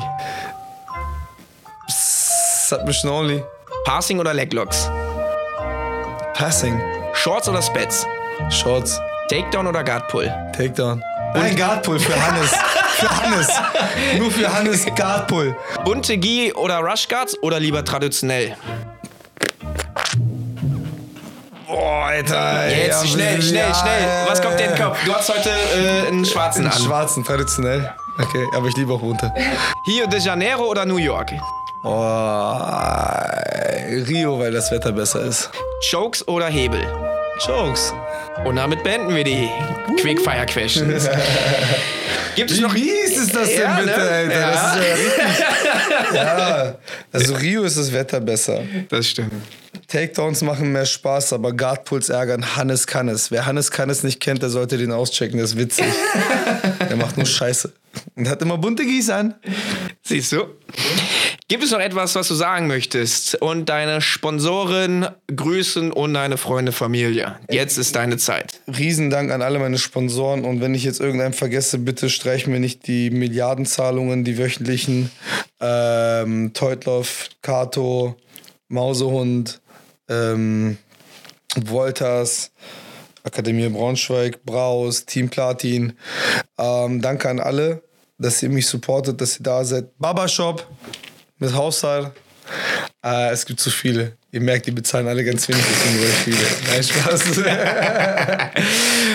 ähm, ey, ähm, Riesendank ri- für, für jeden Einzelnen, der das sich hier anhört, der mir äh, vielleicht jetzt sogar auf Instagram folgt. Und ähm, ich freue mich auch über Nachrichten. Ich freue mich auch, wenn ihr mir einfach weitere Fragen schreibt. Ich antworte, äh, ich antworte euch, sobald ich Zeit habe. Ähm, grüße meine Mama, meine Frau. Ich grüße meine zwei Töchter. Ähm, jeden Einzelnen aus meinem Team. Weil das ist, das ist immer so eine Sache, das darf man niemals vergessen. Und das vergessen sehr viele Trainer und Meister da draußen, wenn sie ihren Ego-Trip fahren. Du bist nur, was du bist, weil du diese Leute an deiner Seite hast. Ohne deine Schüler, ohne den Respekt deiner Schüler würde kein neues Mitglied da bleiben. Keiner kommt und bleibt für dich. So, deswegen Riesendank an mein Team. Äh, Riesendank an dich, dass du mich hier eingeladen hast. Mich hier eine Stunde und äh, nee, zwei Stunden haben wir schon locker, ey. Komm. haben wir Ich locker. strecke eine Stunde Fünfteiler draus. 52, genau. Ja, äh, danke für die Einladung. Wirklich, das bedeutet mir sehr viel. Ja, checkt mein Instagram aus, hört euch meine Podcasts an, da sind auch sehr viele persönliche Themen mit drin. Ähm, lasst euch von niemandem runterziehen. Ja, vergisst nicht, äh, die Menschen da draußen, die brauchen auch eine Daseinsberechtigung und auch wenn es nur die ist, äh, die auf den Sack gehen zu müssen. Uno, Vielen lieben Dank und ich freue mich auf das nächste Gespräch. Danke an alle, die hier so weit zugehört haben. Lasst mal ein Like da. Ihr findet mich unter Tristan BJ, Uno unter Uno Beton BJJ. Und Grüße an äh, Jause. genau. Also immer schön teilen, liken und ich freue mich. Bis denn. Ciao, ciao. Another aspersion, another day,